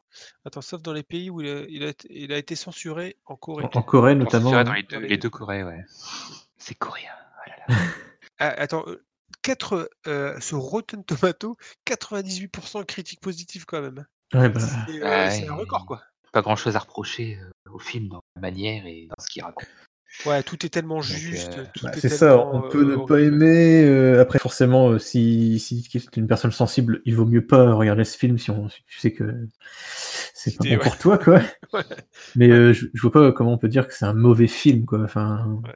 Ouais, parce que justement, moi, c'est sur Facebook, il y avait un mec qui commentait, bah, tu vois, quand, et Netflix, heu, il y a des mecs qui disaient: «Ouais, c'est des japonaiseries, ils ont des grands yeux, bim bam boum». Heu, ouais, non mais ouais, enfin, mais tu voilà, vois, tu non tu le mais mec, ouais. il parle sans sans savoir, quoi, tu vois? C'est, effectivement, ils ont des gros yeux parce que c'est des films d'animation, mais ça parle de choses tellement profonds, enfin que, Ouais, bah, ouais, pour puis moi, il ça ça faut reste quand même assez réaliste, par ah par rapport à carrément. Par exemple, par ouais, par rapport à Totoro. Par rapport au film de Miyazaki, celui-là, Mmh. heu, qui n'est pas de Miyazaki, du coup, rappelons-le, de Takahata, il reste, heu, quand même assez réaliste dans le dessin. Ouais, c'est a priori, ouais, ce qui a ce qui a séduit l'auteur de la nouvelle, là, quand on lui a présenté le projet, c'était qu'il reconnaissait, heu, l'endroit, quoi, dans avec les Ouais. dessins Mmh. et c'est là qu'il s'est dit, «Ouais, ça c'est le bon format pour, Et et donc, heu, histoire». c'est, heu, la la nouvelle, c'est, heu, elle est semi elle est semi, autobio biographique parce qu'en Oui, fait, parce que le gars est encore là. ouais, c'est ça, c'est ça le truc.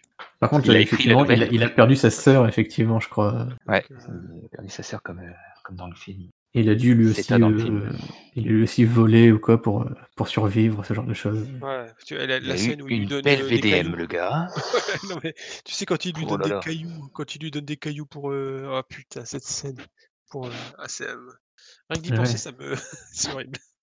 Et d'ailleurs, ce film a relancé la vente des en fait, tout le long du film, la la petite sœur a une boîte de bonbons, Ouais, une petite, enfin, c'est des Ouais. bonbons fruits et en fait, c'est une vraie marque qui existait à l'époque, mais qui ne faisait plus de bonbons à ce moment-là et en fait, ça a relancé du coup ce truc et maintenant on peut en racheter. D'ailleurs, moi, j'en ai une chez moi. c'est marrant, et et un truc aussi que j'ai vu, heu, récemment, a priori, heu, tu sais l'affiche, je sais pas si vous voyez l'affiche, heu, des Tombeaux des lucioles où tu as les 2 enfants qui se qui sont, bah, dans dans le tombeau des lucioles avec toutes les lucioles autour d'eux. Mmh mh. En fait, il y a quelqu'un, je suis étonné que ça s'est pas vu avant, mais, en mettant le contraste au maximum, en fait, on voit que dans le ciel, tu as un, un BK, tu sais, les, les, bah, les avions qui ont bombardé. Quoi. Bah, D'ailleurs, ça va jusque dans le nom japonais du film, qui s'appelle Otaru no Aka. Et en Ouais. fait, quand tu traduis Otaru, ça peut vouloir dire luciole ou feu qui tombe du ciel. Ah, Parce qu'en fait, c'est un jeu de mots avec euh, Ouais. la langue japonaise qui est riche. Ouais. C'est quelque chose. c'est un jeu de mots dont ils ont le secret. C'est pour faire allusion à la fois aux lucioles et au bombardement. et, quoi. et au bombardement. ouais. Ouais, par contre, pour revenir sur euh, l'histoire de la, la- l'affiche du film, en fait, euh, c'est, a priori c'est un peu une connerie ce truc parce que Ah. en fait dans, dans la non mais en fait dans l'affiche originale, c'est pas, il y a pas besoin de bouger la luminosité, c'est, juste ça l'affiche originale quoi. C'est t'as la- des avions et tu vois clairement que t'as un, avion dans le ciel quoi. Ah, mais c'est parce que moi, je. Je, je, je sais plus. Non, Mais non, je, l'avais vu, ce, choqué. vu ça sur internet. Et apparemment, ce serait une connerie le fait que ce soit un truc caché quoi. En fait, c'est un truc euh, qu'effectivement euh, Ouais, c'est peut-être ouais. mal imprimé, quoi. Ouais, peut-être quoi, mais a priori c'est normal quoi. Mais, mais du coup, ouais, effectivement, il y a ce jeu de mots avec le, les lucioles et les et les bombes, euh, parce que c'est des bombes incendiaires en plus qui tombent. Mais bon, en tout cas, c'est un film fabuleux. C'est ça. Donc euh, pareil, euh, à tout le monde. à, à voir si vous pensez pouvoir, euh, enfin que Ouais. C'est vous peut-être pouvez mon préféré, entre guillemets, dans le sens le plus marquant. Ouais. Celui dont on se souvient quoi, quand tu regardes le, le film. euh. ouais ouais. C'est sûr que c'est un de ceux qui vont vraiment marquer euh, dans tout le- dans tous les Ghibli confondus, même d'ailleurs dans, tous les cinémas d'animation euh, japonais ou international, Euh, Ouais. beaucoup marqué quoi. Je suis d'accord avec vous. Et qui pour le coup de 88, euh, pas, pas vraiment vieilli, je trouve. hein. Non, non, c'est encore euh, très propre hein, sur le truc. Ils ont pas été remasterisés? Euh, Peut-être, je sais pas, mais c'est une question, hein, je sais pas. J'ai pas vu. Peut-être eu des ressorties, mais. Ouais, non, je suis en train de regarder. Effectivement, non, c'est encore hyper propre. hein. ouais, ouais, ouais. Je l'ai revu il y a pas très très longtemps, du coup. Ouais. euh, J'en pleure encore la nuit. C'est euh, c'est- vraiment un, un chef-d'œuvre. Bon, allez, j'arrête, sinon je vais pleurer. Allez. Du coup, on va passer à, à la suite euh, avec un film un Plus peu plus léger, un peu plus qui met de bonne humeur. Et donc en 1989, un film de Miyazaki Hayao qui s'appelle Majo no Takyobin, qui est Kiki la petite sorcière. En fait, qui veut littéralement dire le service de livraison de la sorcière. Et qui en français s'appelle Kiki la petite sorcière. Je l'ai pas Euh, vu celui-là. Toi, tu l'as pas vu. Moi, je l'ai vu une fois, je crois. Bah, en gros, c'est l'histoire de, de Kiki, une, une sorcière. En fait, j'ai l'impression que c'est un monde où euh, il y a des, des filles qui sont des sorcières et qui doivent euh, aller s'établir dans une ville. Ouais. Pour, Mais elles sont euh, pas, c'est un peu comme Harry Potter, où je pense où elles doivent pas forcément se montrer. hein. Oh, je sais pas trop. euh, j'ai Ouais, que c'est, j'ai l'impression que c'est un peu accepté qu'il y ait des sorcières. euh. Enfin, c'est des filles qui font de la magie, quoi, et qui, qui ont un balai volant. Et du coup, en fait, elle, elle essaye de, de un peu de trouver sa voie. Et en fait, le seul pouvoir qu'elle a vraiment maîtrise, c'est le fait de voler avec son balai. Et du coup, en fait, elle se retrouve à aider des gens dans la ville et à faire un service de livraison. En fait, elle livre des colis. c'est le FedEx des sorcières. Et du coup, en fait, c'est un, un peu un film léger qui parle plus que des sorcières. En fait, ça parle surtout de, de, de- voilà, de, de sa vie en tant que jeune fille, euh, adolescente, qui, qui doit un peu découvrir ses, ses capacités et sa place dans cette communauté. Et du coup, c'est un peu centré voilà, sur son apprentissage de l'indépendance parce que elle s'établit, euh, je crois que c'est à l'é- à l'étage d'une boulangerie ou un truc comme ça. Ouais, c'est ça, ouais. Elle, Voilà. travaille- elle va travailler pour un boulanger. Ouais. c'est ça. Alors, ça fait un petit moment que je l'ai pas vu, je me rappelle plus de tous les détails, mais voilà, grosso modo, de quoi parle le film. Moi, j'ai personnellement, j'ai j'ai bien aimé ce film. C'est c'est un bon divertissement, c'est vraiment sympa à regarder, un peu un peu comme Totoro, quoi. Tout à fait. J'aime un peu moins bien, mais enfin, c'est pas. Tu vois, c'est- il n'est pas dans mon top 3, parce que mon top 3, euh, il y en a Ouais. déjà deux, donc elle en a parlé. Enfin, moi, j'ai du j'aurais du mal à les classer, mais ouais, enfin, c'est un que j'aime beaucoup aussi, mais euh, Il m'a pas l'air transcendant, là, au vu de l'histoire euh, comme ça. Ah, on va dire que là, c'est pour le coup, c'est vraiment pour les enfants. Tu vois. Je, je pense. Hein. Ouais, je- pour moi, c'est vraiment. Enfin, tu vois, euh, regarder avec mes enfants, ça passe vraiment nickel, quoi. ouais, après c'est Voilà, c'est sorcière. ouais, bah après c'est ça, un ça- film d'adulte. hein. Je regarde tous les Disney. non, oui, mais c'est sûr, non, mais c'est jamais que pour les enfants ou que pour les adultes. euh, Les gens qui lisent ça, il y a une- c'est- il y a une cible prioritaire, mais après. Oui, c'est ça, c'est- regarder, c'est enfant, adolescent aussi, parce que ça parle justement beaucoup du passage à l'adolescence. euh, Ouais, de- ouais, à- voilà, à, euh, sa place dans la communauté, etc. Ouais, c'est ça, voilà, c'est beaucoup de questionnements d'adolescents au final. Bah, ça reste une adolescente, de toute façon, je sais pas quel, à quel âge. Bah, Elle a non, 13 ans. Ouais, 13 ans, donc ouais. Donc ouais, voilà, c'est ça, c'est exactement ça. Et euh, encore dans ce film, du coup, il y a un peu d'avion, je crois, parce qu'il y a pas un, il y a un ami qui, qui, voler. veut. Ouais, c'est ça, il veut, il veut inventer un truc pour voler avec son vélo, je crois, c'est ça. Mhm. Ouais, tout à fait. Et puis, du coup, elle, vu qu'elle arrive à voler, bah, il, il s'intéresse à elle. Bah ouais, forcément. Puis voilà, bah, du coup, on va pas rentrer dans les détails de, de l'histoire, parce que regardez le, ouais, film. ouais. Ça peut être une bonne euh, si, si vous avez des enfants, hein, euh, ou sans, enfin ou même si vous en avez pas. euh, avec les enfants, ça, c'est tu passes une bonne petite soirée. Ouais, ouais, puis comme tu dis, même sans. c'est- Ouais. moi, C'est un film que je, que je vois toujours avec beaucoup de plaisir. Mm, ouais, je suis d'accord. Moi j'aime j'aime bien. Voilà. Bon, comme on disait, on va pas non plus s'attarder sur tous les films, du coup, on va passer un peu plus rapidement celui-là, par exemple. Et du coup, on va parler de celui d'après. Donc en 1991, cette fois un film de, de Takahata Isao qui s'appelle Omoide Polo Polo. Et donc en français, Souvenir goutte à goutte. Euh, est-ce que quelqu'un veut faire le résumé ou est-ce que je fais vite fait? Max, euh, euh, tu- peux le faire si tu as envie. Moi je l'ai pas vu donc je pourrais pas te dire. Ok, bah je vais le faire du coup. Du coup, en fait, c'est euh, un film qui parle de- d'une jeune femme qui s'appelle Taiko, je crois, et qui, du coup, en fait, c'est une employée de bureau à Tokyo, qui a l'air un peu de s'ennuyer dans son travail, et qui, du coup, pour ses vacances, elle décide d'aller euh, à la campagne euh, voir euh, son, la famille de son beau-frère, je crois, un truc comme ça, qui a une ferme là-bas, qui récolte du catarme. Je, c'est, c'est une plante, je sais plus ce que c'est, un genre de fleur, je crois, euh, pour faire des. Bon, bref, je sais plus exactement Ouais, ce que c'est. détail. hein. Ouais, voilà, enfin bref, mais je connaissais pas ce. Ouais. Je suis pas un, je suis pas un grand euh, botaniste. Et du coup, en fait, elle, a toujours vécu à Tokyo, en ville, et euh, depuis son enfance, elle, euh, la campagne, c'est un truc qui l'a fait rêver, euh, alors qu'elle y est quasiment jamais, jamais allée. Et en fait, du coup, tout le film, ça, il est en deux parties. En fait, il y a toute la partie de elle adulte qui va à la campagne, qui, qui travaille à la ferme, blablabla, qui se fait des, des amis là-bas, et toute une partie sur son enfance en fait, et qui sont entrecoupées. En fait, tout au long du film, elle se remémore des trucs qui lui sont arrivés euh, quand elle était, quand elle était enfant. Flashback quoi. C'est ça, plein de petits flashbacks, euh, un peu, euh, en, euh, comment dire, slice of life, tu vois, c'est des tranches de vie, un peu, voilà. ça raconte sa vie, il n'y a pas vraiment une, une aventure épique ou quoi, ou un scénario de, de ouf à dénouer. Il n'y a, pas de fantaisie, rien du tout. C'est euh, Non. c'est Non, la vie ouais. quotidienne quoi.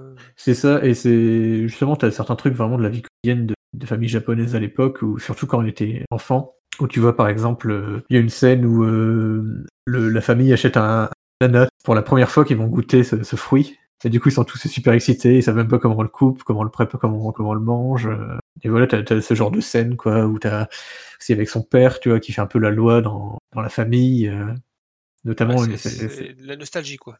ça, notamment cette scène où elle, euh, elle, elle fait un peu un caprice et tout. Elle veut, en fait, ils sont sortir, aller je sais plus où, un restaurant, un truc comme ça.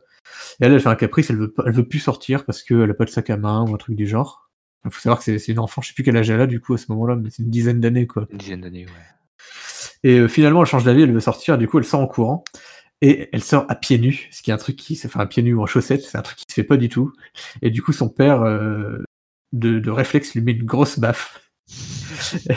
et elle dit, c'est la, la première fois et la dernière fois qu'il me, m'aura frappé, tu vois, mais euh, voilà, c'est c'est le genre de, de scène où elle, elle est en mode ça, ça m'a marqué. Et du coup, elle en reparle. euh, en fait, elle s'en souvient parce qu'il y a un truc qui lui rappelle ça plus tard. Et, et du coup, c'est voilà, c'est tout un parallèle entre son, les trucs importants qui lui sont arri- arrivés dans son enfance, euh, les premiers amours, euh, les, les premières règles, euh, ce genre de trucs. euh. Ouais, ouais, donc ouais, moi c'est pas forcément le quand j'avais lu le truc, c'est pas forcément le film qui me donne envie. Bah, moi, ça me donnait pas spécialement envie non plus quand je l'ai découvert. Et en fait, en le regardant, bah, j'ai passé un, un très bon moment. C'était, c'est très agréable à regarder. Ouais. Je sais pas si toi, tu l'as vu aussi il y a pas longtemps, je crois, Maxime. Ouais, j'ai vu il y a pas longtemps, et effectivement, c'est plus. euh, J'aime bien le genre de film. C'est plus, elle se remémore son passé pour euh, décider de ce qu'elle va faire de sa vie présente. En fait, c'est plus. Ouais, c'est ça aussi, voilà. c'est- Réflexion sur la vie. euh, et c'est c'est sympathique, ouais. Non, je regarderai peut-être un jour avec ma fille. Bah, moi, je l'avais pas vu et j'en ai profité qu'il arrive sur Netflix pour regarder, du coup, parce que c'est un, qui- manque à ma collection de, DVD et qui justement me donnait pas plus envie que ça. Et puis au final, euh, euh, je le re-regarderai sûrement un de ces jours, enfin plus tard. Du coup, on peut continuer sur notre lancée. Et alors, le prochain film, en fait, euh, je vais remettre un peu de contexte, c'est qu'à ce moment-là, donc là, ils viennent de faire pas mal de gros films.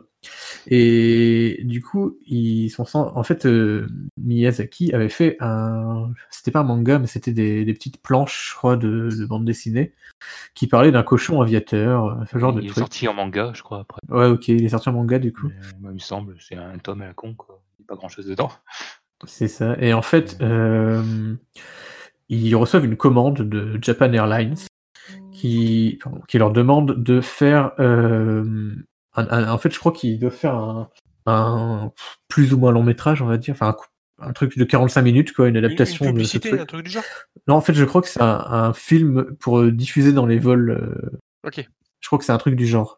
Et euh, donc du coup voilà, ils sont censés faire un truc un peu pour se, se remettre de tout ça, pour se pour décrasser le moteur, de faire un petit truc court, voilà, 45 minutes, bon, un petit truc court entre guillemets pour euh, pour Miyazaki. Hein. Mm. En plus ça parle d'avion, c'est cool. Et je crois, alors je sais plus exactement les détails, je crois que finalement euh, la commande est annulée ou finalement ça se fera pas comme ça. Et du coup bah, ce film court devient un long métrage euh, qui va plutôt parler de notamment euh, qui a été marqué par la gravité de la guerre en, Yougosla- en ex-Yougoslavie à ce moment-là et du coup qui s'appellera Korenai no Buta, le cochon rouge vif, en français Porco Rosso. Et Maxime, je te laisse. euh, Ouais, euh, du coup, Porco Rosso, oui, c'est une histoire cochonne. Premier film adulte, pour adultes du, du studio Ghibli. En fait, pas du tout. C'est plutôt l'histoire d'un ch- il est chasseur de primes, je crois. Ouais, tu vois, c'est ça. Et il s'occupe un peu de. Pour l'argent, il combat euh, des pirates de l'air, encore aviateurs, tout ça. Passion de, de Miyazaki. Ouais, c'est ça. Il y, a- il y a une sorte de téléphone dans son petite île où euh, on appelle directement voilà. euh, un peu le téléphone rouge là ou de Batman quoi. Et mystérieusement, il a un visage de cochon, de porc. On ne sait pas pourquoi, c'est pas vraiment expliqué. Et du coup, il va se faire, euh, il va se faire euh, abattre en vol par un pilote du nom de Curtis. C'est un américain, je crois, c'est ça? Ouais, il me semble. Et après, ça va suivre toute une période où il va euh, avoir son avion qui doit être réparé, puis là, ça va finir en grand duel entre les deux pilotes. L'histoire, elle est simple, finalement. Il y a des petites Ouais. notions sur aussi le fait que ouais, il a un grand amour de sa vie, là, quand il était humain, Mhm. il était propriétaire d'un hôtel ou je sais pas quoi. Ouais, c'est ça. voilà, Il n'y a pas plus de développement que ça pour son histoire à lui. On sait pas trop pourquoi c'est devenu un cochon. Non mais il y a une malédiction. On est d'accord qu'à la base c'est un humain. Ouais, c'est un humain qui, s'appelle Marco, euh, Marco Paggio, je crois, Pago, je sais pas quoi. C'est un Ita- enfin, parce que ça se passe en Italie. Ouais, ouais. Oui, c'est en L'Adriatique. 1920. Dans l'Adriatique. les années 20, quoi. Au moment de- la montée du fascisme, quoi. Ouais, c'est un, c'est une thématique. On voit bien que ça parle de, de fascisme, ouais. Et euh, ouais, alors je sais pas, euh, ouais, c'est un truc qui pas vraiment expliqué, mais ouais, il y a toute une histoire aussi avec euh, un de ses amis, je sais plus comment il s'appelait, qui est qui est mort euh, au combat, euh, il me semble, euh, parce que je crois que c'était un pilote euh, pilote de guerre, un truc comme ça, euh, Porco Rosso avant de devenir un cochon, et qui a son, je crois qu'il y a son ami qui qui meurt, et en fait lui, j'ai l'impression qu'en fait c'est un peu la la traduction de sa sa culpabilité d'avoir survécu et pas et pas ses amis, euh, le fait qu'il ait une tête de cochon. Alors après ça c'est mon mon Ouais, interprétation personnelle. hein. Ouais. Pour le coup, c'est pas vraiment expliqué. Vraiment laissé Ouais, en- si- si, en- on sait que c'est une malédiction. On sait que c'est une malédiction, mais euh, ils expliquent, ouais, ils expliquent pas vraiment. Ouais, après, La, euh, la guerre qui l'a rendu moche. Et du coup, c'est un cochon. Ah, ah, après, après aussi euh, par Miyazaki, il est, euh, et il veut toujours. euh, Il y, y a un thème qui lui est abordable, c'est, euh, c'est on, on ne juge pas par rapport aux apparences. Tu vois. Mm. C'est euh, dans, dans Nausicaa notamment, c'est le fait que les, les, les insectes c'est moche, mais ce machin, mais en fait ils sont pas méchants. Il faut aller au-delà des apparences. Et, et je Ouais, pense parce que que ça n'empêche pas d'être euh, d'être aimé, quoi, même s'il a une gueule Ouais, et d'être très talentueux. Et c'est Mm. et moi ça m'a toujours euh, ça m'a toujours euh, perturbé dans ce film hein, Porco Rosso. C'est euh, c'est un cochon. Ah, tout le monde est humain, tous tous, sauf un, et il y a personne qui dit quelque chose. bah, c'est ça, genre, des fois, il, a- il dit- enfin, ils le savent que c'est un cochon, c'est un truc qu'ils s'en rendaient pas compte, mais ils s'en foutent. Enfin, Ouais, non, c'est ça choque après, personne, en tout cas. a priori il est super connu. C'est peut-être aussi pour ça que euh, dans le film ils sont pas Ouais, choqués. ils savent que c'est choqués. le cochon, quoi. Ouais. C'est ça. Même quand ils croisent de nouveaux personnages, ouais, ils sont là, genre, euh, ok, euh, c'est un cochon, mec. euh. Normal. Ouais, ouais, ça ça m'a toujours. euh, et, et après, enfin, je sais pas si euh, parce que moi je regarde en français. Et en français, c'est la voix de Jean Reno. Et en Ah, fait, ouais, ça lui va, ça lui va super bien. Ouais, c'est une voix assez, assez grave aussi. en jeu. Ouais. Ouais. En- Toi, toi, tu l'as vu en anglais? Vous regardez en anglais, vous? Non, en japonais. En japonais, euh, sous-titré. Sous-titré en anglais? Sous-titré en français ou Français, peu, ouais. peu importe, j'ai envie de dire. Non, mais c'est non, mais c'est une question. c'est une question je Ah ouais, sais. ouais, non, mais. Mais on euh, regarde en VO. Mais, Ouais, euh, moi je, je préfère toujours les voix japonaises, même si je comprends pas tout, hein, mais ouais, je, je, je, je comprends. coup, je me Enfin, base toi, beaucoup tu, sur les tu sous-titres. commences, euh, ouais, tu, tu commences à, à maîtriser un petit peu le japonais quand même. Pff, j'irai pas jusqu'à dire ça, que je maîtrise le japonais. Ah, tu commences j'apprends le. Ouais, ouais, du coup, c'est un film vachement, vachement sympathique aussi. euh, c'est un de ceux que j'ai vu un peu tard aussi que les autres. Euh, j'ai il vu à me- peu près en même temps. il m'attirait pas spécialement tout, tout à, premi- à prime abord, mais en fait, j'ai- comme d'habitude, j'ai beaucoup aimé. Bah, Il y, y a quelque chose dans la fluidité de l'animation, dans le. Enfin, il y a, il y a toujours une réflexion, je trouve, dans, ce- dans, dans, dans ces films, quoi. Tu vois. C'est Ouais. des films très posés euh, qui sont vachement il y a des, il y a des beaux bah, plans, euh, notamment en avion. ouais. Et, puis il y a de l'action. Enfin, tu vois, la, scè- la scène au début, euh, quand il est appelé, euh, quand, il, euh, quand il doit aller aider euh, euh, le- le- euh, l'avion de croisière là, qui se fait attaquer par les pirates. Ah, qu'ils enlèvent les petites filles, là. Ouais, ouais, qu'ils enlèvent les- toutes les petites petites filles. Et d'ailleurs, Ouais. c'est- c'est c'est comique. Enfin, tu vois, enfin, je veux dire, euh, le, C'est ça, en fait, ton, le ton est très léger, quoi. C'est ça, c'est de l'action, il y a des pirates de l'air, mais en même temps, les mecs, t'as l'impression que ils sont pas non plus si méchants que ça, parce que genre, ils enlèvent les petites filles, mais euh, En rigolant, elles, quoi. elles- elles- elles- elles s'amusent. Ouais. Elle, elle Ouais, capte même pas, quoi. Elle capte même pas qu'elles se fassent, qu'elles se font kidnapper, quoi. Donc, euh, Limite, ils se font tirer dessus en avion. Tu te dis, euh, un, mec- un être normal se dit, mais je vais décéder. Ouais, là, Oui, c'est plus ah non, euh, t'as ca- t'as cassé mon avion, quoi. euh. Et là, c'est juste, bah, il casse l'avion, puis il se casse. Mais, mais je pense que Porco Rosso, c'est un peu le Batman euh, japonais. hein. Je- Batman non, japonais. mais je pense, je pense qu'il ne tue pas. Enfin, je... Ouais, volontairement. Ouais, il y a, il y a un Ouais, moment il tue où. pas, mais voilà, il mitraille, euh, il mitraille les avions des mecs. euh, Sans les tuer, bien sûr. Et je crois qu'il y a un moment où ils s'arrêtent même de tirer parce qu'ils disent euh, si jamais ils tirent, il va les tuer. Et Il tire- je il tire pense que c'est un, Ouais, agent qu'il y a une scène comme ça. Ouais, donc Ouais, ça, c'est léger, c'est vrai. C'est ça. Puis après, il y a toute l'histoire du contre ce fameux américain, puis qui, qui veut euh, un peu un triangle amoureux entre guillemets, où il veut être euh, avec une. Ouais, c'est ça. En fait, c'est- je me trompe. C'est pas avec l'amour de Rosso, c'est avec une jeune fille qui qui, rêve- qui est mécanicienne. Ouais, c'est une grande, une grande partie où c'est la réparation de son avion. Du coup, c'est une adolescente qui va s'occuper de ça, ce qui, lui- ce qui le surprend au début. Que ce soit une Ouais, femme qui, dit, euh, ouais une femme qui. qui répare euh, mon avion, j'ai pas trop confiance. Finalement, il la laisse faire. et Elle est tout aussi douée que n'importe quel homme, bien sûr. Bah, ça, c'est un gros classique. Normal. un grand classique. Chez Miyazaki. A- Alors, tiens, j'ai peut-être. euh, Enfin, j'ai deux propositions sur le fait que ça soit un cochon et que personne. Donc, ça serait une malédiction, effectivement, qu'il prend. Il, il a, il a plus réellement le goût à la vie depuis qu'il a perdu tous ses, euh, tous ses amis euh, dans les airs pendant la guerre. Donc là, en fait, euh, il- sa mentalité change et euh, il se voit comme, effectivement, comme tu disais, euh, Maxime tout à l'heure, je pense, il se voit comme, comme un perdant, que- comme un, comme Ouais, puis tu, sens qu'il y a une certaine culpabilité qu'il soit le seul à avoir ça. survécu.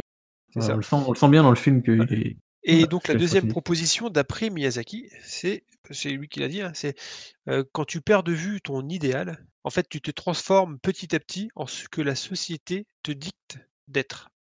Je sais pas si tu vois, ça c'est la phrase.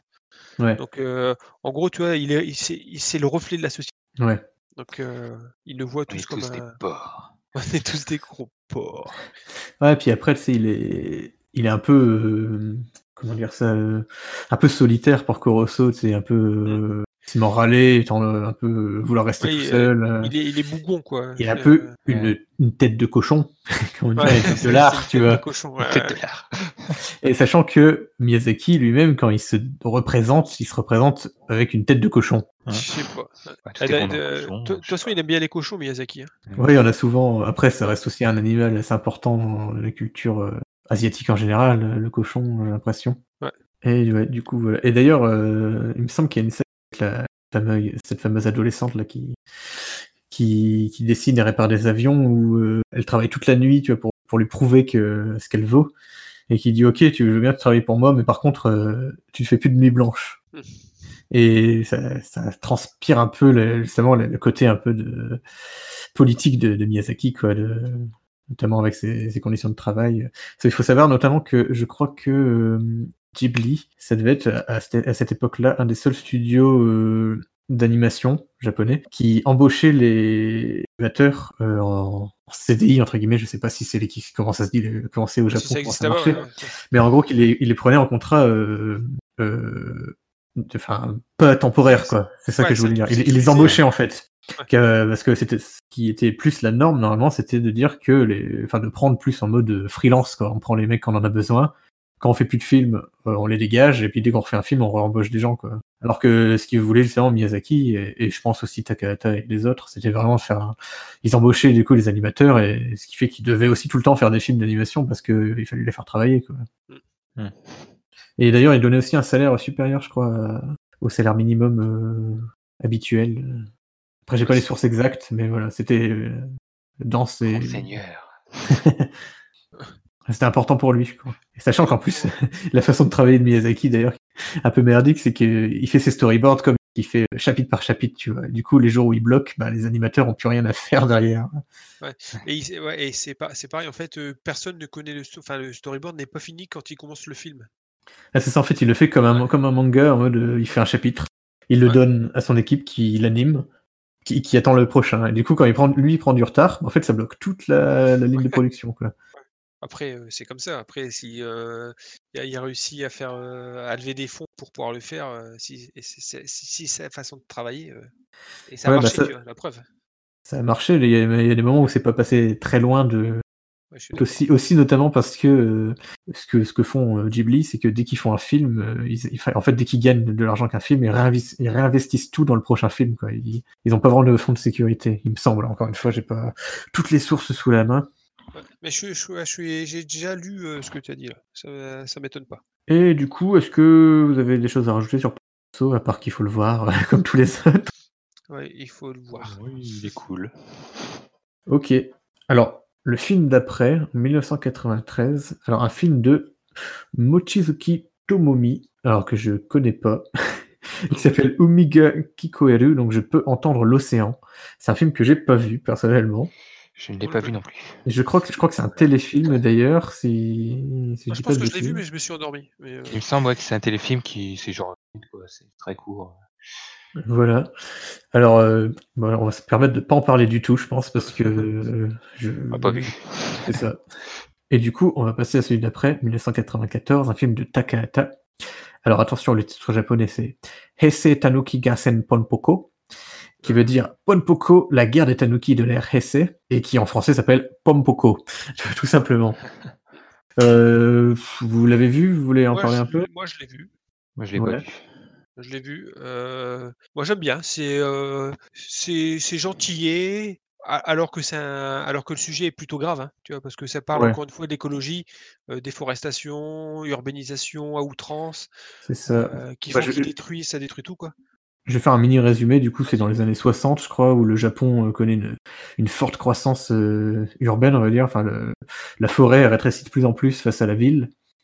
Et du coup, en fait, ça, les, les héros de, de ce truc sont des, des tanuki. Donc, euh, je sais pas si tout le monde voit ce que c'est qu'un tanuki. C'est un, un animal euh, qu'on retrouve au Japon qui ressemble, à- et ressemble un peu à un, Un raton laveur? un raton laveur. Voilà, c'est pas la même espèce, mais je sais plus comment ça. En français, je crois qu'on on appelle ça des chiens vivrins. Mot que sûrement personne ne connaît. Non. Et voilà, c'est un animal vraiment typique du Japon. Bah, D'ailleurs, si vous, si vous êtes, si parmi vous, il y a des joueurs de Animal Crossing, euh, Tom Nook, c'est un tanuki. Ouais. Et voilà. Et, et du coup, c'est des, voilà, des animaux euh, qui sont dans les forêts, machin, et qui sont en même temps dans le, fol- dans dans le folklore japonais, pardon, qui sont euh, euh, des animaux qui, selon la légende, peuvent se transformer, notamment, et qui sont souvent vus comme des bons vivants, en fait.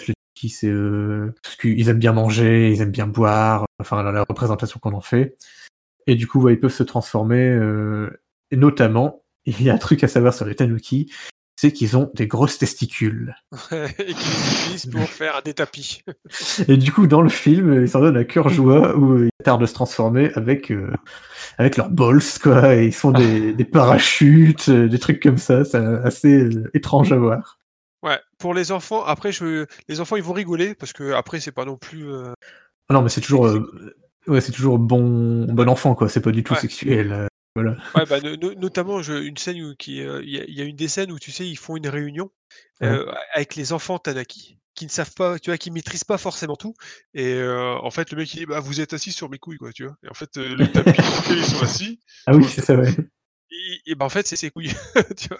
Donc c'est, c'est, enfin moi j'adore même si le, le thème me touche parce que c'est vrai que on fait un peu de mal en, en dé- en- avec la déforestation, en, en- en Ouais. fabriquant des logements un peu partout, etc. Et euh, parce que l'histoire profonde quand même, c'est euh, qu'on détruit euh, tout simplement leur habitat. Et je pense que c'est il y a pas mal de clans de Tanuki justement qui disparaissent et ils se posent les questions pourquoi ils disparaissent. C'est ça, en fait, ils se, ouais, ils se demandent pourquoi la forêt disparaît de plus en plus, et au final, il y en a qui décident de se rebeller en quelque sorte et de combattre les humains. Parce qu'en fait, les Tanuki sont un peu en mode, euh, ils se laissent, ils se laissent vivre, quoi. Eux, c'est des bons Ah, vivants, ils veulent faire la fête, et du coup, euh, bah, quand la forêt disparaît, quand la forêt recule, bah, eux, ils reculent avec, en gros, ils se disent, bon, bah, voilà, euh. Forêt, sauf que ça crée des tensions parce que forcément, euh, tous les tribus de Tanuki, bah, ils se retrouvent euh, au même endroit, ça fout la merde. Et, t'as- et, euh, et ils peuvent prendre possession des objets, je me souviens plus, ou alors ils se transforment Non, ils en peuvent se transformer en objet. Mais en fait, euh, les Tanuki, j'ai l'impression, dans le film, ils perdent de plus en plus cette faculté à force de, de plus vraiment l'utiliser. En fait, ils perdent un peu cette Ouais. connaissance et du coup, il y en a de moins en moins qui savent se transformer ou, ou de moins en moins bien. Ouais. Sachant qu'à côté, il y a aussi les, des autres animaux euh, mythiques euh, japonais qui sont les kitsune, donc qui sont des renards transformistes, qui sont souvent plutôt. euh, Enfin, autant les tanuki, c'est des- un truc plutôt positif dans le truc japonais, autant les, les kitsune, c'est plus euh, truc euh, roublard, tu vois, vicieux. Ouais. Et là, dans le film, euh, ils se... en fait, eux, les kitsune, ils ont dis- disparu, on a l'impression, et en fait, ils se sont adaptés et ils, sont... ils se Ouais. sont transformés en humains, et se...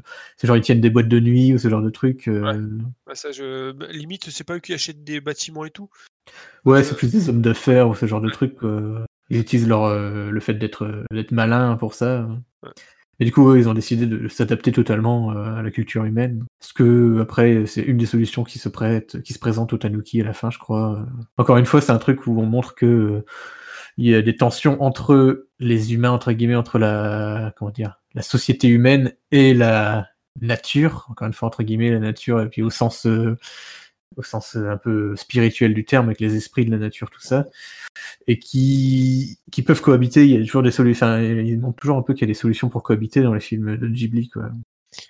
C'est, euh, Je suis d'accord. Et euh, bah, voilà. En réalité, c'est pas vrai.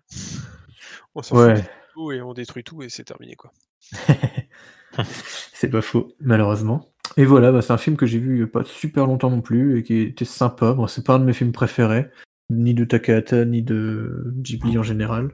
Ouais, pareil. C'est, euh, ça se laisse se regarder. Avec, pareil, avec mes enfants, j'ai, euh, je peux regarder, c'est, c'est sympa. Mais euh, une fois que tu as regardé, après, ouais, c'est, c'est un truc que tu regarderas dans 15 ans, quoi. Si t'as le Mm. temps. C'est ça. Bon, du coup, on va continuer. Alors là, un film, cette fois ni de Miyazaki ni de Takahata, mais de Kondo Yoshifumi, qui s'appelle Mimio Suma, pardon, Mimio Suma Seba, qui est, veut dire si tu tends l'oreille. Alors, c'est un peu difficile à résumer ce film, parce que c'est encore une fois un peu comme euh, Omoide Poro c'est un, c'est très euh, tranche de vie. Et en gros, ça suit l'histoire d'une d'une jeune fille euh, qui s'appelle Shizuku, je crois, qui est passionnée de lecture. C'est une, une jeune fille, je crois que c'est une lycéenne ou une collégienne, enfin voilà, euh, à cet âge-là. Et euh, qui, euh, elle va tout le temps à la bibliothèque où travaille son père, notamment pendant ses, ses vacances scolaires. Et euh, bah, du coup, elle aime bien lire tout ça. Et elle se rend compte qu'il y a un certain euh, Seiji euh, Amazawa qui emprunte euh, en fait, tous les livres qu'elle lit, ils ont d'abord été empruntés par, un- par, ce même gars. Du coup, elle se pose un peu des questions. Et voilà, en fait, ça, on voit un peu sa vie, où, notamment la chanson qui, qui marque dans ce film, c'est... en fait, elle, elle, elle écrit une, une reprise Country Roads. Et du coup, on- à un moment dans le film, euh, elle est chantée. Et du coup, ça marque un peu le, la bande-son de, de ce film. Et, euh, et en fait, euh, le, le, elle, fi- elle fi- elle finit en fait par rencontrer ce gars qui, qui empruntait les livres avant lui et il se lie plus ou moins d'amitié. Il prend, il prend les livres avant elle ou après elle? Non, c'est avant, je crois. En fait, Avant. quand elle prend un livre, elle voit, tu sais, il y a le nom des gens qui l'ont. Et elle Ouais. voit qu'il y a ce gars qui a emprunté tous les livres qu'elle qu'elle prend, tu vois. À chaque fois qu'elle aime bien un livre, elle voit. Donc c'est, euh, c'est une coïncidence? Ouais, c'est juste qu'ils ont les mêmes goûts, en fait, euh, Ah, je pense. Et en fait, euh, du coup, elle rencontre. En fait, elle, elle ce, jeune garçon qui a son âge, hein, et euh, qui est le petit-fils, je crois, d'un luthier, ou un truc comme ça. Euh, je sais plus si c'est un luthier, ou c'est non, c'est d'une boutique. euh, c'est ça, en fait, euh, une boutique qui vend des. Des comment dire, c'est des, des antiques, un antiquaire, un truc comme ça. Ouais.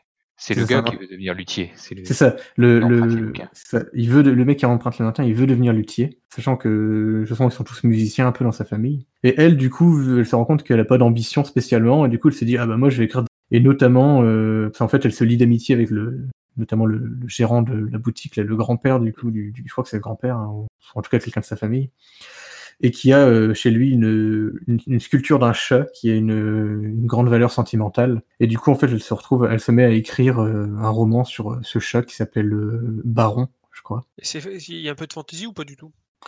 Non, en fait, il y a juste des parties où on voit un peu le, le contenu du roman. Mais sinon, non, c'est très, voilà, c'est très réaliste. Et euh, bah, je vais pas rentrer tout dans les détails parce que voilà, c'est un film, ça se résume pas trop, il faut le regarder, quoi. En gros, elle, euh, elle se lie d'amitié avec ce, avec ce, ce mec. euh, voilà, toutes les histoires de, de collégiens, on va dire. Hein, mais, mais c'est, c'est- alors, c'est dit comme ça, ça, ça vend peut-être pas du rêve, mais le film est vachement bien. Je sais pas si vous, vous l'avez vu, si vous avez aimé. Moi, je l'ai pas vu. Moi, je l'ai vu j'ai bien aimé. C'est un peu dans le même genre que Souvenir goutte à goutte. C'est ça. Sauf que là, c'est plus une plus jeune qui se pose des questions sur qu'est-ce qu'elle va faire de sa vie. C'est ça, euh, Cette- pareil. Cette rencontre avec. par euh, rapport à l'école, euh, est-ce qu'elle doit travailler à l'école ou travailler sur le truc euh, Puis bon, voilà, je spoil rien, mais toujours la naissance des, des sentiments amoureux à cet âge-là, quoi. Puis il y a toujours le thème du travail manuel et de l'artisanat, tu vois. C'est un thème parce que Miyazaki n'était pas le réalisateur, mais il s'est beaucoup impliqué dans le projet, et du coup, c'est un thème aussi qui est assez récurrent chez lui. Et voilà. Et qu'est-ce que j'allais dire euh, Et oui, et du coup, pour moi, c'était important de parler de ce film parce que justement, il était réalisé par euh, le fameux Kondo euh, Yo- Yoshifumi, Yoshifumi. et qui en fait est en fait à, ce- à cette époque-là du studio, donc ça fait déjà quand même euh, c'était quoi le c'était 84 je crois la 82 attends. Si tu tournes là. l'oreille? Non non le la création du studio c'était avec euh, bah, Nausicaa c'était 84 déjà. 80 84, ouais. Et donc là si tu tends l'oreille c'était 90 91 non, 95 même pardon. Et du coup, bah, ça, commence à faire un petit, un petit moment quoi que ça dure. Et euh, Miyazaki et Takahata, ils commencent à réfléchir, à, à essayer de trouver quelqu'un pour, euh, pour reprendre le flambeau, en fait, en quelque sorte. Et du coup, en fait, c'est cette personne, euh, Kondo, là, qui, qui serait, qui potentiellement pourrait euh, reprendre le, le flambeau, euh, parce que il a les mêmes valeurs qu'eux. Il, il est extrêmement doué aussi. En fait, il était, il était animateur clé, je crois, à l'origine, puis chef animateur. Enfin, il a travaillé sur pas mal de films de Ghibli en tant que character designer, euh, ce genre de trucs. Et là, il était, du coup, enfin réalisateur, c'était un peu le, un test, tu vois, qui, qui fait avec, avec succès parce que le film euh, est très bien. Alors, je sais pas exactement s'il a bien marché au niveau commercial, mais au niveau critique, euh, voilà, c'est un très bon film. Ouais, Au niveau critique, il était très bien noté. Bon, malheureusement, ça ne se fera pas parce que bon, j'allais en parler plus tard, mais à la suite de, en fait, euh, on disait que c'est des bourreaux de travail, tout ça, notamment euh, Miyazaki, tout ça. Lui en fait partie aussi. Comme je dis, il a les mêmes valeurs que c'est lui aussi un bourreau de travail, etc. Et euh, quelques années plus tard, à la suite de, de Princesse Mononoke, il décède malheureusement d'une euh, dissection aortique, enfin d'un anévrisme Au travail? Qui serait sûrement dû euh, à un truc très japonais qui est la mort par euh, trop de travail en fait. Je crois qu'il y a un terme pour ça, le karochi, un truc comme ça. Et donc voilà, c'était du coup, je pense que c'était important de parler de ce film pour euh, pour ce truc notamment, et Ouais, aussi petite, parce que anecdote importante. et aussi parce que c'est un très bon film qui est pas forcément le plus connu parce qu'on retient souvent les Miyazaki, un peu les Takahata, mais celui-là euh, vaut vachement le coup aussi, même si ça reste un truc en mode plutôt tranche de vie. Euh, Ouais, c'est très réaliste. plutôt, pas plutôt de... posé. Ouais, non, c'est pas une aventure. la- ça raconte la vie du quotidien, quoi. Comme euh, disait Max euh, avec le film que tu as présenté tout à l'heure. Je, Ouais. je sais plus c'est lequel. Souvenir goutte à goutte. Souvenir goutte à goutte. C'est un peu le même genre, quoi. C'est ça. Euh, Voilà. Est-ce que quelque chose à rajouter? Moi, non. Non. Ok. Donc du coup, on peut passer à la suite. Donc en 1997, un film de Miyazako, de Miyazako, de Miyazaki Hayao. Miyazaki Koko, c'est un communiste. voilà, on est bien parti. Qui s'appelle Mononoke Hime, qui veut dire princesse Mononoke. Alors est-ce que Benjamin, tu veux en parler Oui, donc je vais en parler. Euh, donc, euh, bah, moi, je l'ai vu. chez- Vous l'avez tous vu? Moi, je l'ai vu. Max J'ai pas entendu? Ouais, je l'ai vu aussi. Ouais. Bon, alors là, on, on touche, euh, on touche euh, au chef-d'œuvre euh, pour, enfin, pour moi, c'est le chef-d'œuvre de, de Miyazaki. Donc le, le pitch, c'est rapide. Alors donc on est au XVe siècle, durant l'ère Muromachi. Donc la forêt japonaise qui est qui était protégée en fait par des animaux géants, donc un peu un peu comme un Totoro, hein, un esprit de la forêt.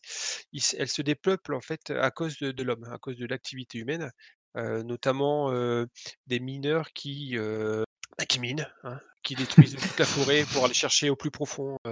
ils font leur job. ils font leur job, hein, c'est classique. Et là, ce, qui se passe en fait au début du film, c'est que il y a un sanglier qui s'est transformé en démon dévastateur et qui attaque un village, donc le village du héros, le village d'Ashitaka.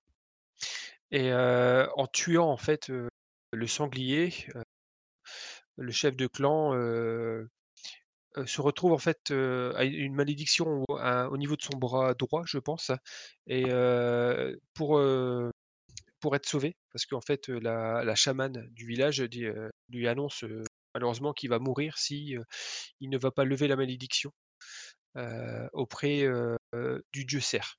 Et donc à partir de ce moment-là, on part pour l'aventure à travers la forêt pour aller chercher ce fameux dieu cerf. Et durant ce voyage, il va simplement rencontrer la princesse Mononoke, qui va au début est un peu réticente, et au fur et à mesure, en fait, ils vont sympathiser et elle va finir par, par l'aider à, lever cette malédiction. Mmh. Donc, donc j'ai résumé un petit peu. Il faut éviter de spoiler parce que je pense que c'est un film qu'il faut absolument voir et il y a des choses. je pense qu'il faut regarder avec un, un œil neuf et sans trop de spoil, tu vois, pour le coup. Ouais. on peut simplement dire que le gros thème qui revient encore une fois chez Miyazaki, c'est le rapport de l'homme avec son environnement. Et, c'est clair. et, des dangers qui, que ça peut emmener, enfin que ça peut amener si vraiment on ne chouchoute pas notre terre et, notre forêt, en l'occurrence. c'est la nature qui se bat qui se défend. Pour vivre, ouais. Ouais, qui se défend simplement. En fait, euh, tu vois les, plusieurs antagonismes, ce qui, qui, est pas mal dans ce film, c'est tu vois le les t'as les humains qui comment dire qui veulent se enfin qui s'approprient la nature d'un côté, mmh. t'as la nature qui se bat contre les humains, notamment à travers le personnage de, de San, qui est le prénom de la, de la princesse Mononoke, parce que c'est la princesse Mononoke parce qu'en fait elle vit avec les Mononoke, avec les esprits de la, de la nature.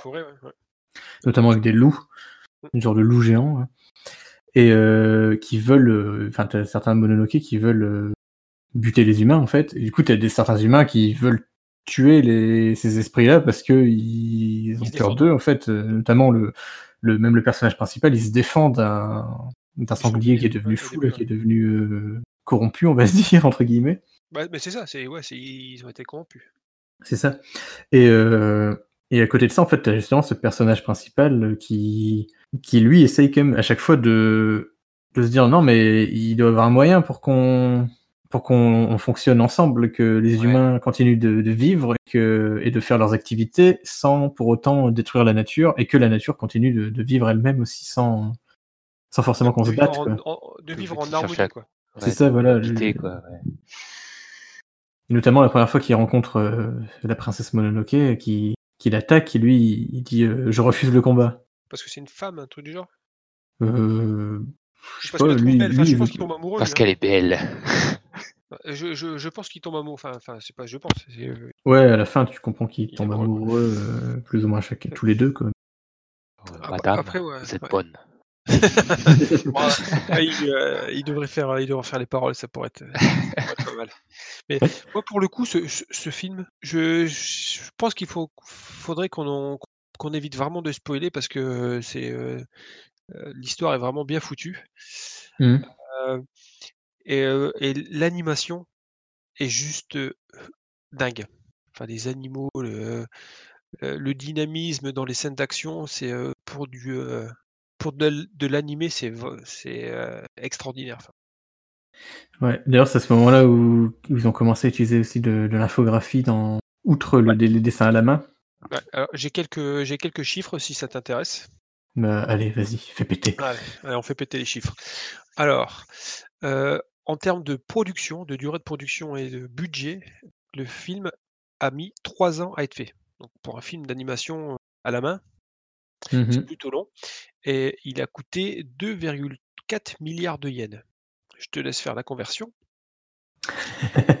Euh, C'est c'est, euh, c'est énorme pour un, film d'animation. Donc comme tu disais, effectivement, le film a fait évoluer les techniques qui étaient complètement artisanales chez, chez Gimli, où ils faisaient vraiment tout à la main. Donc ils ont commencé à faire un peu, informatiser un peu leur process.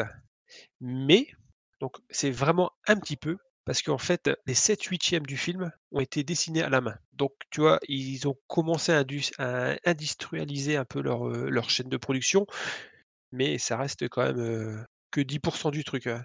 Glo- globalement, euh, ils, ils disent toujours que dans leur film, ils veulent mettre des effets 3D, etc. Mais ça ne représente jamais plus de 10% du film.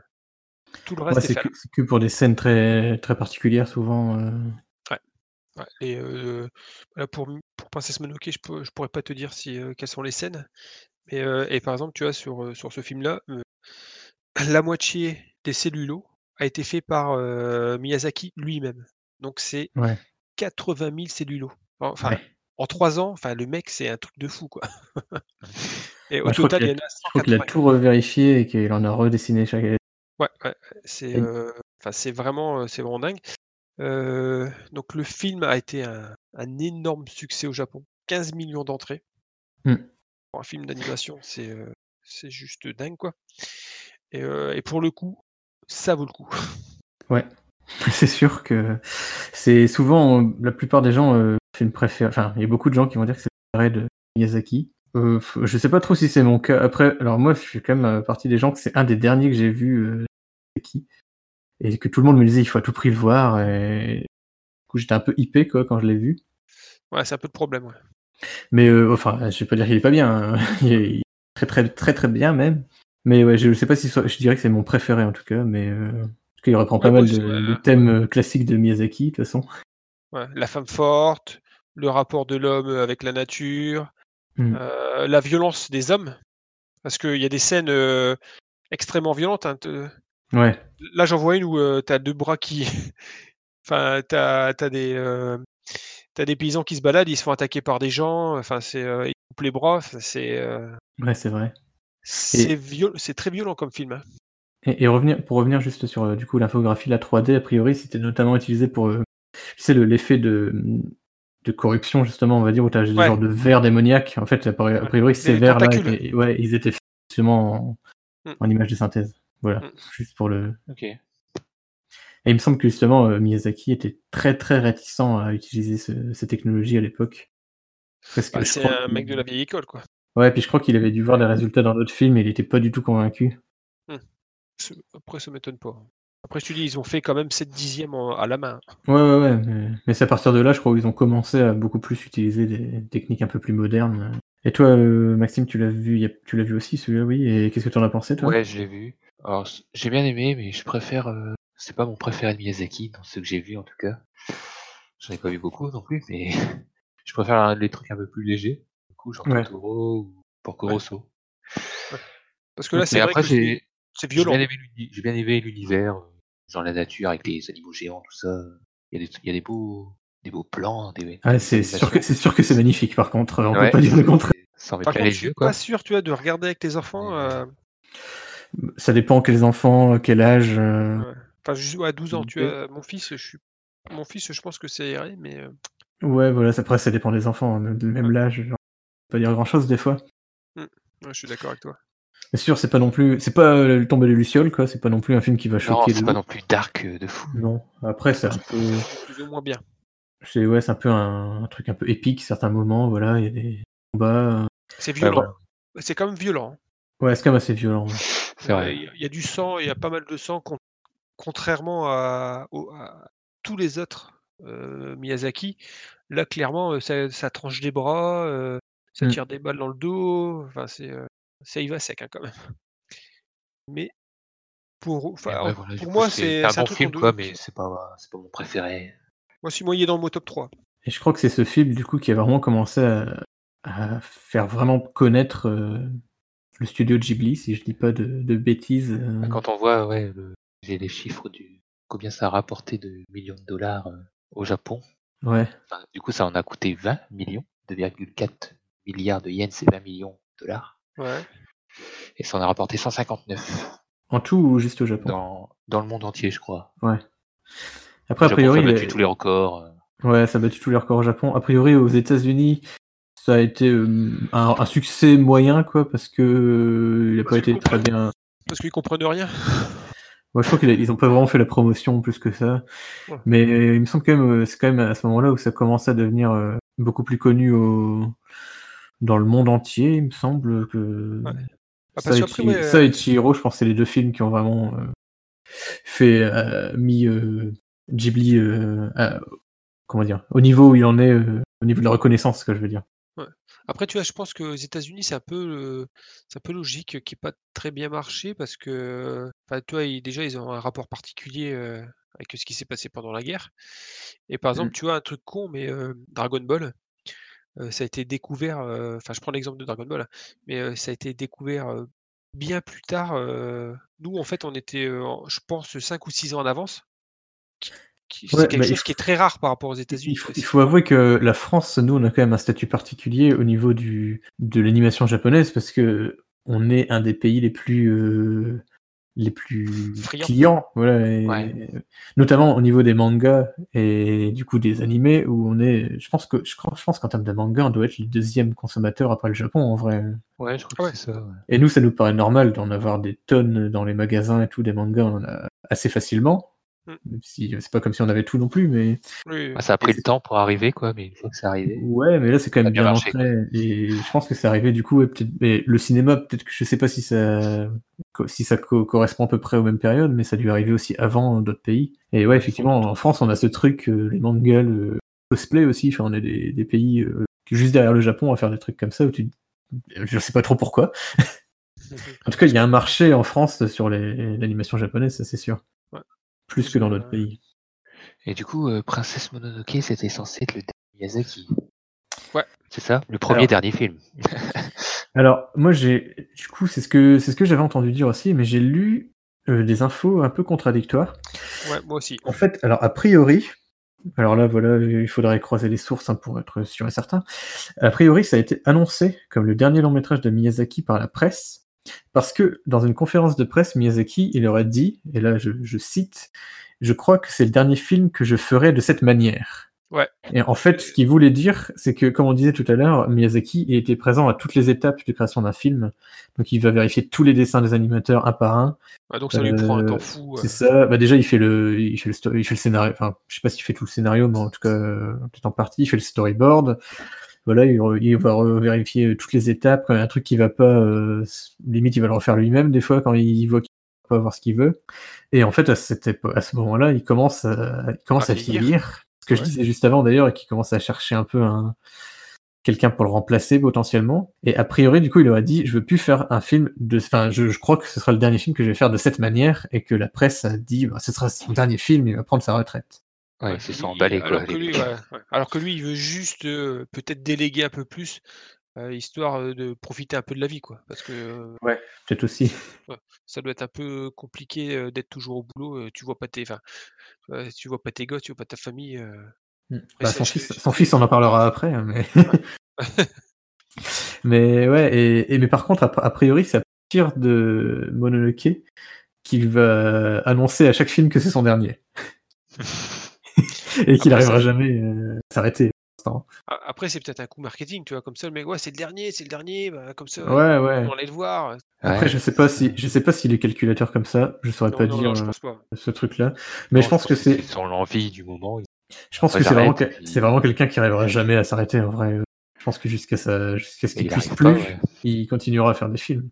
Ouais, et peut-être, comme il dit, il va peut-être se mettre un peu, tu sais, sur le, en retrait pour certains trucs, Ouais. mais euh, il vérifiera toujours. enfin, c'est, c'est, c'est ma- je pense que la c'est maladif chez lui, tu sais, de devoir tout contrôler. Euh, c'est- Ouais, je pense, je pense qu'il sait ce qu'il veut et C'est un génie, quoi. Les- et les génies sont comme ça, je pense. Ouais, je pense qu'il sait ce qu'il veut faire, il sait tout faire dans le truc sûrement, enfin tout, peut-être pas tout, mais euh, toutes les choses en tout cas qui tout, tout ce qu'il demande aux gens de faire, je pense que c'est des trucs qu'il sait faire et que du coup c'est pour ça qu'il revient dessus, Ouais, j'imagine. C'est clair. Et du coup, euh, on peut parler de la fameuse euh, la fameuse anecdote que tu avais, parce qu'en fait le film, euh, du coup voilà, c'est considéré comme un chef-d'œuvre de l'animation, ça propulse, comme je disais, la renommée de Miyazaki au niveau national et au niveau mondial, et c'est distribué dans de nombreux pays. Donc alors c'était sorti en 97 au Japon, ça sort en 2000 en France, et à peu près à la même période aussi aux, États-Unis. Et notamment, c'est édité par euh, Miramax Films, donc je crois que c'est une filiale de Disney, Ouais, ouais, je connais. et notamment là-bas par une certaine personne qui s'appelle euh, Harvey euh, Weinstein, je crois, Hashtag MeToo. et, et qui était connu à l'époque, en tout cas, pour couper les films qu'il éditait. Un peu, voilà. Alors, sachant que du coup, euh, Miyazaki a une très mauvaise expérience de ça, comme on disait, avec, euh, avec euh, Nausicaa. Ouais. Et du coup, bah, le mec, il dit Ok, on va l'éditer, mais euh, on veut faire des coupes.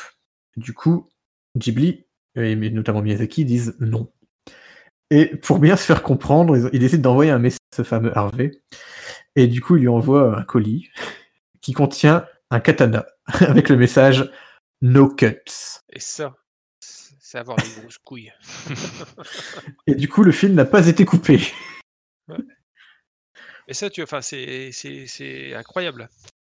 Il faut quand même oser parce que tu vois, tu dis, euh, euh, le Weinstein, là, tu vois, c'est quelqu'un de tout puissant à, à Hollywood à l'époque. Ouais, ouais. Bah, du coup, je me suis posé la question si c'était une légende urbaine ou si c'était vrai, mais ça a l'air quand même d'être vrai. A priori, c'est peut-être pas Miyazaki qui l'a envoyé lui-même, c'est plus euh, Suzuki peut-être ou quoi, enfin ou dans la production de, de Ghibli quoi. Mais a priori, il y a vraiment eu un katana qui était. J'imagine un, un ninja qui vient faire la livraison. qui vient et qui lui coupe la tête. Ouais, Non, c'est, c'était c'était livré par une sorcière en fait. Par, Kiki, par- aussi. par Kiki, ouais. par Kiki. Mais euh, non, donc euh, sinon, bah moi, je, Princesse Mononoke, il faut le voir. Ouais, bah clairement, il faut. Ouais, clairement, si, on ouais. veut voir, euh, voilà, c'est un classique, il faut l'avoir vu, Qu'est-ce qu'un film Ghibli bah, Princesse Mononoke. c'est sûr. Et du coup, comme je disais, c'est cette année-là que, que Kondo Yoshifumi euh, meurt, malheureusement, ce qui va donner un bon coup au moral, je pense, de, de Miyazaki et de, et de Takahata, euh, Takahata sûrement euh, aussi. Et, sachant que, vu que eux-mêmes, c'est des, des gros euh, bourreaux de travail, je pense aussi que c'est ça qui fait que Miyazaki, après, va quitter Ghibli juste après, en 98, pour s'occuper d'une nouvelle structure, là, comme disait euh, Boutaya, la, la maison du cochon. Et où il dit et c'est là qu'il déclare qu'il va prendre sa retraite. Mais il reviendra à chaque fois, comme on, le- comme on le sait. It will be back. Mais il vient, enfin, on, on fera, on fera après, mais Ouais. il travaille pour euh, Ghibli quand il refait, euh, ou alors c'est, euh, tu sais, quand tu. Là, il dit qu'il arrête, Ouais. il va dans une autre société, mais tous les, tous les prochains Ghibli, il revient quand même travailler dessus. En fait, une sorte, c'est une sorte de. euh, de- d'externe, quoi. Euh, non, je crois qu'en fait, il prend sa retraite. Enfin, il veut prendre sa retraite et en fait, finalement, il revient euh, en 99, donc en fait, l'année d'après. Et Ah, il revient au studio, Ouais, il, de- il revient en, en, en tant que. Alors, j'ai trouvé un terme qui est chocho, chocho, C'est chaud. qui est à peu près tête du service, a, priori. Donc, ouais, il revient en tant que genre de CEO, je sais pas quoi. Enfin, pff, je suis pas vraiment CEO, mais euh, genre, voilà, en tant que euh, un peu directeur, chef, je sais pas Big quoi. Boss, quoi. Ouais, en tant que Dieu. Dieu. C'est un peu ça, en tant que empereur. euh. Empereur Ghibli. Avec un masque de cochon. Sachant que lui, du coup, c'était, il se dessine comme un cochon et euh, Takahata, son surnom, c'était euh, Paku-san. Sachant que Paku, c'est, euh, c'est de là que vient le nom Pac-Man, tu vois, c'est le Paku Paku, c'est le, le fait de manger, c'est l'onomatopée. Ah. Tu vois, comme Pac-Man, il fait, Paku Paku. Et euh, a priori, on sait pas trop pourquoi il, il appelait comme ça. J'avais vu une interview où il, qui savait plus trop, euh, qui ça devait être, il y avait C'est une habitude. il avait, il était venu genre avec une tartine dans la bouche ou je sais pas quoi, et que voilà, c'est parti d'un truc comme ça. Et Eh, tiens, toi, tu manges et du coup, il s'appelait Pakusan, le Ta- Takahata. Et donc voilà, est-ce que vous avez des choses à rajouter sur ce film, euh, ce chef-d'œuvre qui est Princesse Mononoke? Euh, non. Non, bah, je pense qu'on a fait le tour. Enfin, en vrai, il y y, a plein de trucs à dire, j'imagine, mais euh, Et je pense qu'il faut vraiment le regarder sans avoir trop d'informations. Ouais, au final, je connaissais pas toute l'histoire en le regardant. C'était très bien comme ça. Et effectivement, ouais, c'est un des films aussi à voir si vous voulez voir euh, l'œuvre de, de Miyazaki et de Ghibli en général. Et donc voilà. Bah, du coup, euh, on me souffle à l'oreillette qu'on a plus ou moins atteint les deux heures de- d'épisode là, actuellement. Je pense qu'on ne doit pas être loin, voire même qu'on les a dépassés. Ouais, ouais, on est, euh, on est pas loin. Euh, du coup, c'était pas prévu, mais euh, je pense qu'on va faire un- cet épisode du coup en deux parties, parce que là, il nous reste encore pas mal de films. Donc, euh, on va éviter de faire un, seul épisode de 4 heures. Donc, je pense qu'on va s'arrêter là et qu'on va se retrouver d'ici euh, une semaine ou deux, je pense, pour la diffusion de, de l'épisode. En, tout- en tout cas, très rapidement, avec la partie 2 de Au-delà du podcast Ghibli. Je sais comment s'appelle l'épisode Au-delà de Ghibli. Quel cliffhanger de fou. Au-delà du Japon. C'était le titre de travail, ça. Chut. Ah Je suis désolé, je me suis trompé. Ils vont le- l'arrière du, du décor, l'envers du décor. Ouais. Bon, donc du coup, euh, je propose qu'on qu'on en reste là pour aujourd'hui. On va, bah, du coup, vu qu'on a fini sur Princesse Mononoke, qui, qui est en plus un, voilà, un gros morceau de, de Ghibli, on va peut-être finir, on va peut-être se laisser sur, sur une musique de Princesse Mononoke. Ouais. Vas-y. Et Ouais, puis- yes. Du coup, euh, en attendant de nous retrouver euh, très très bientôt, regardez les Ghibli dont on a parlé. Ouais. Et Ouais. à très très bientôt du coup. À très bientôt. À la prochaine.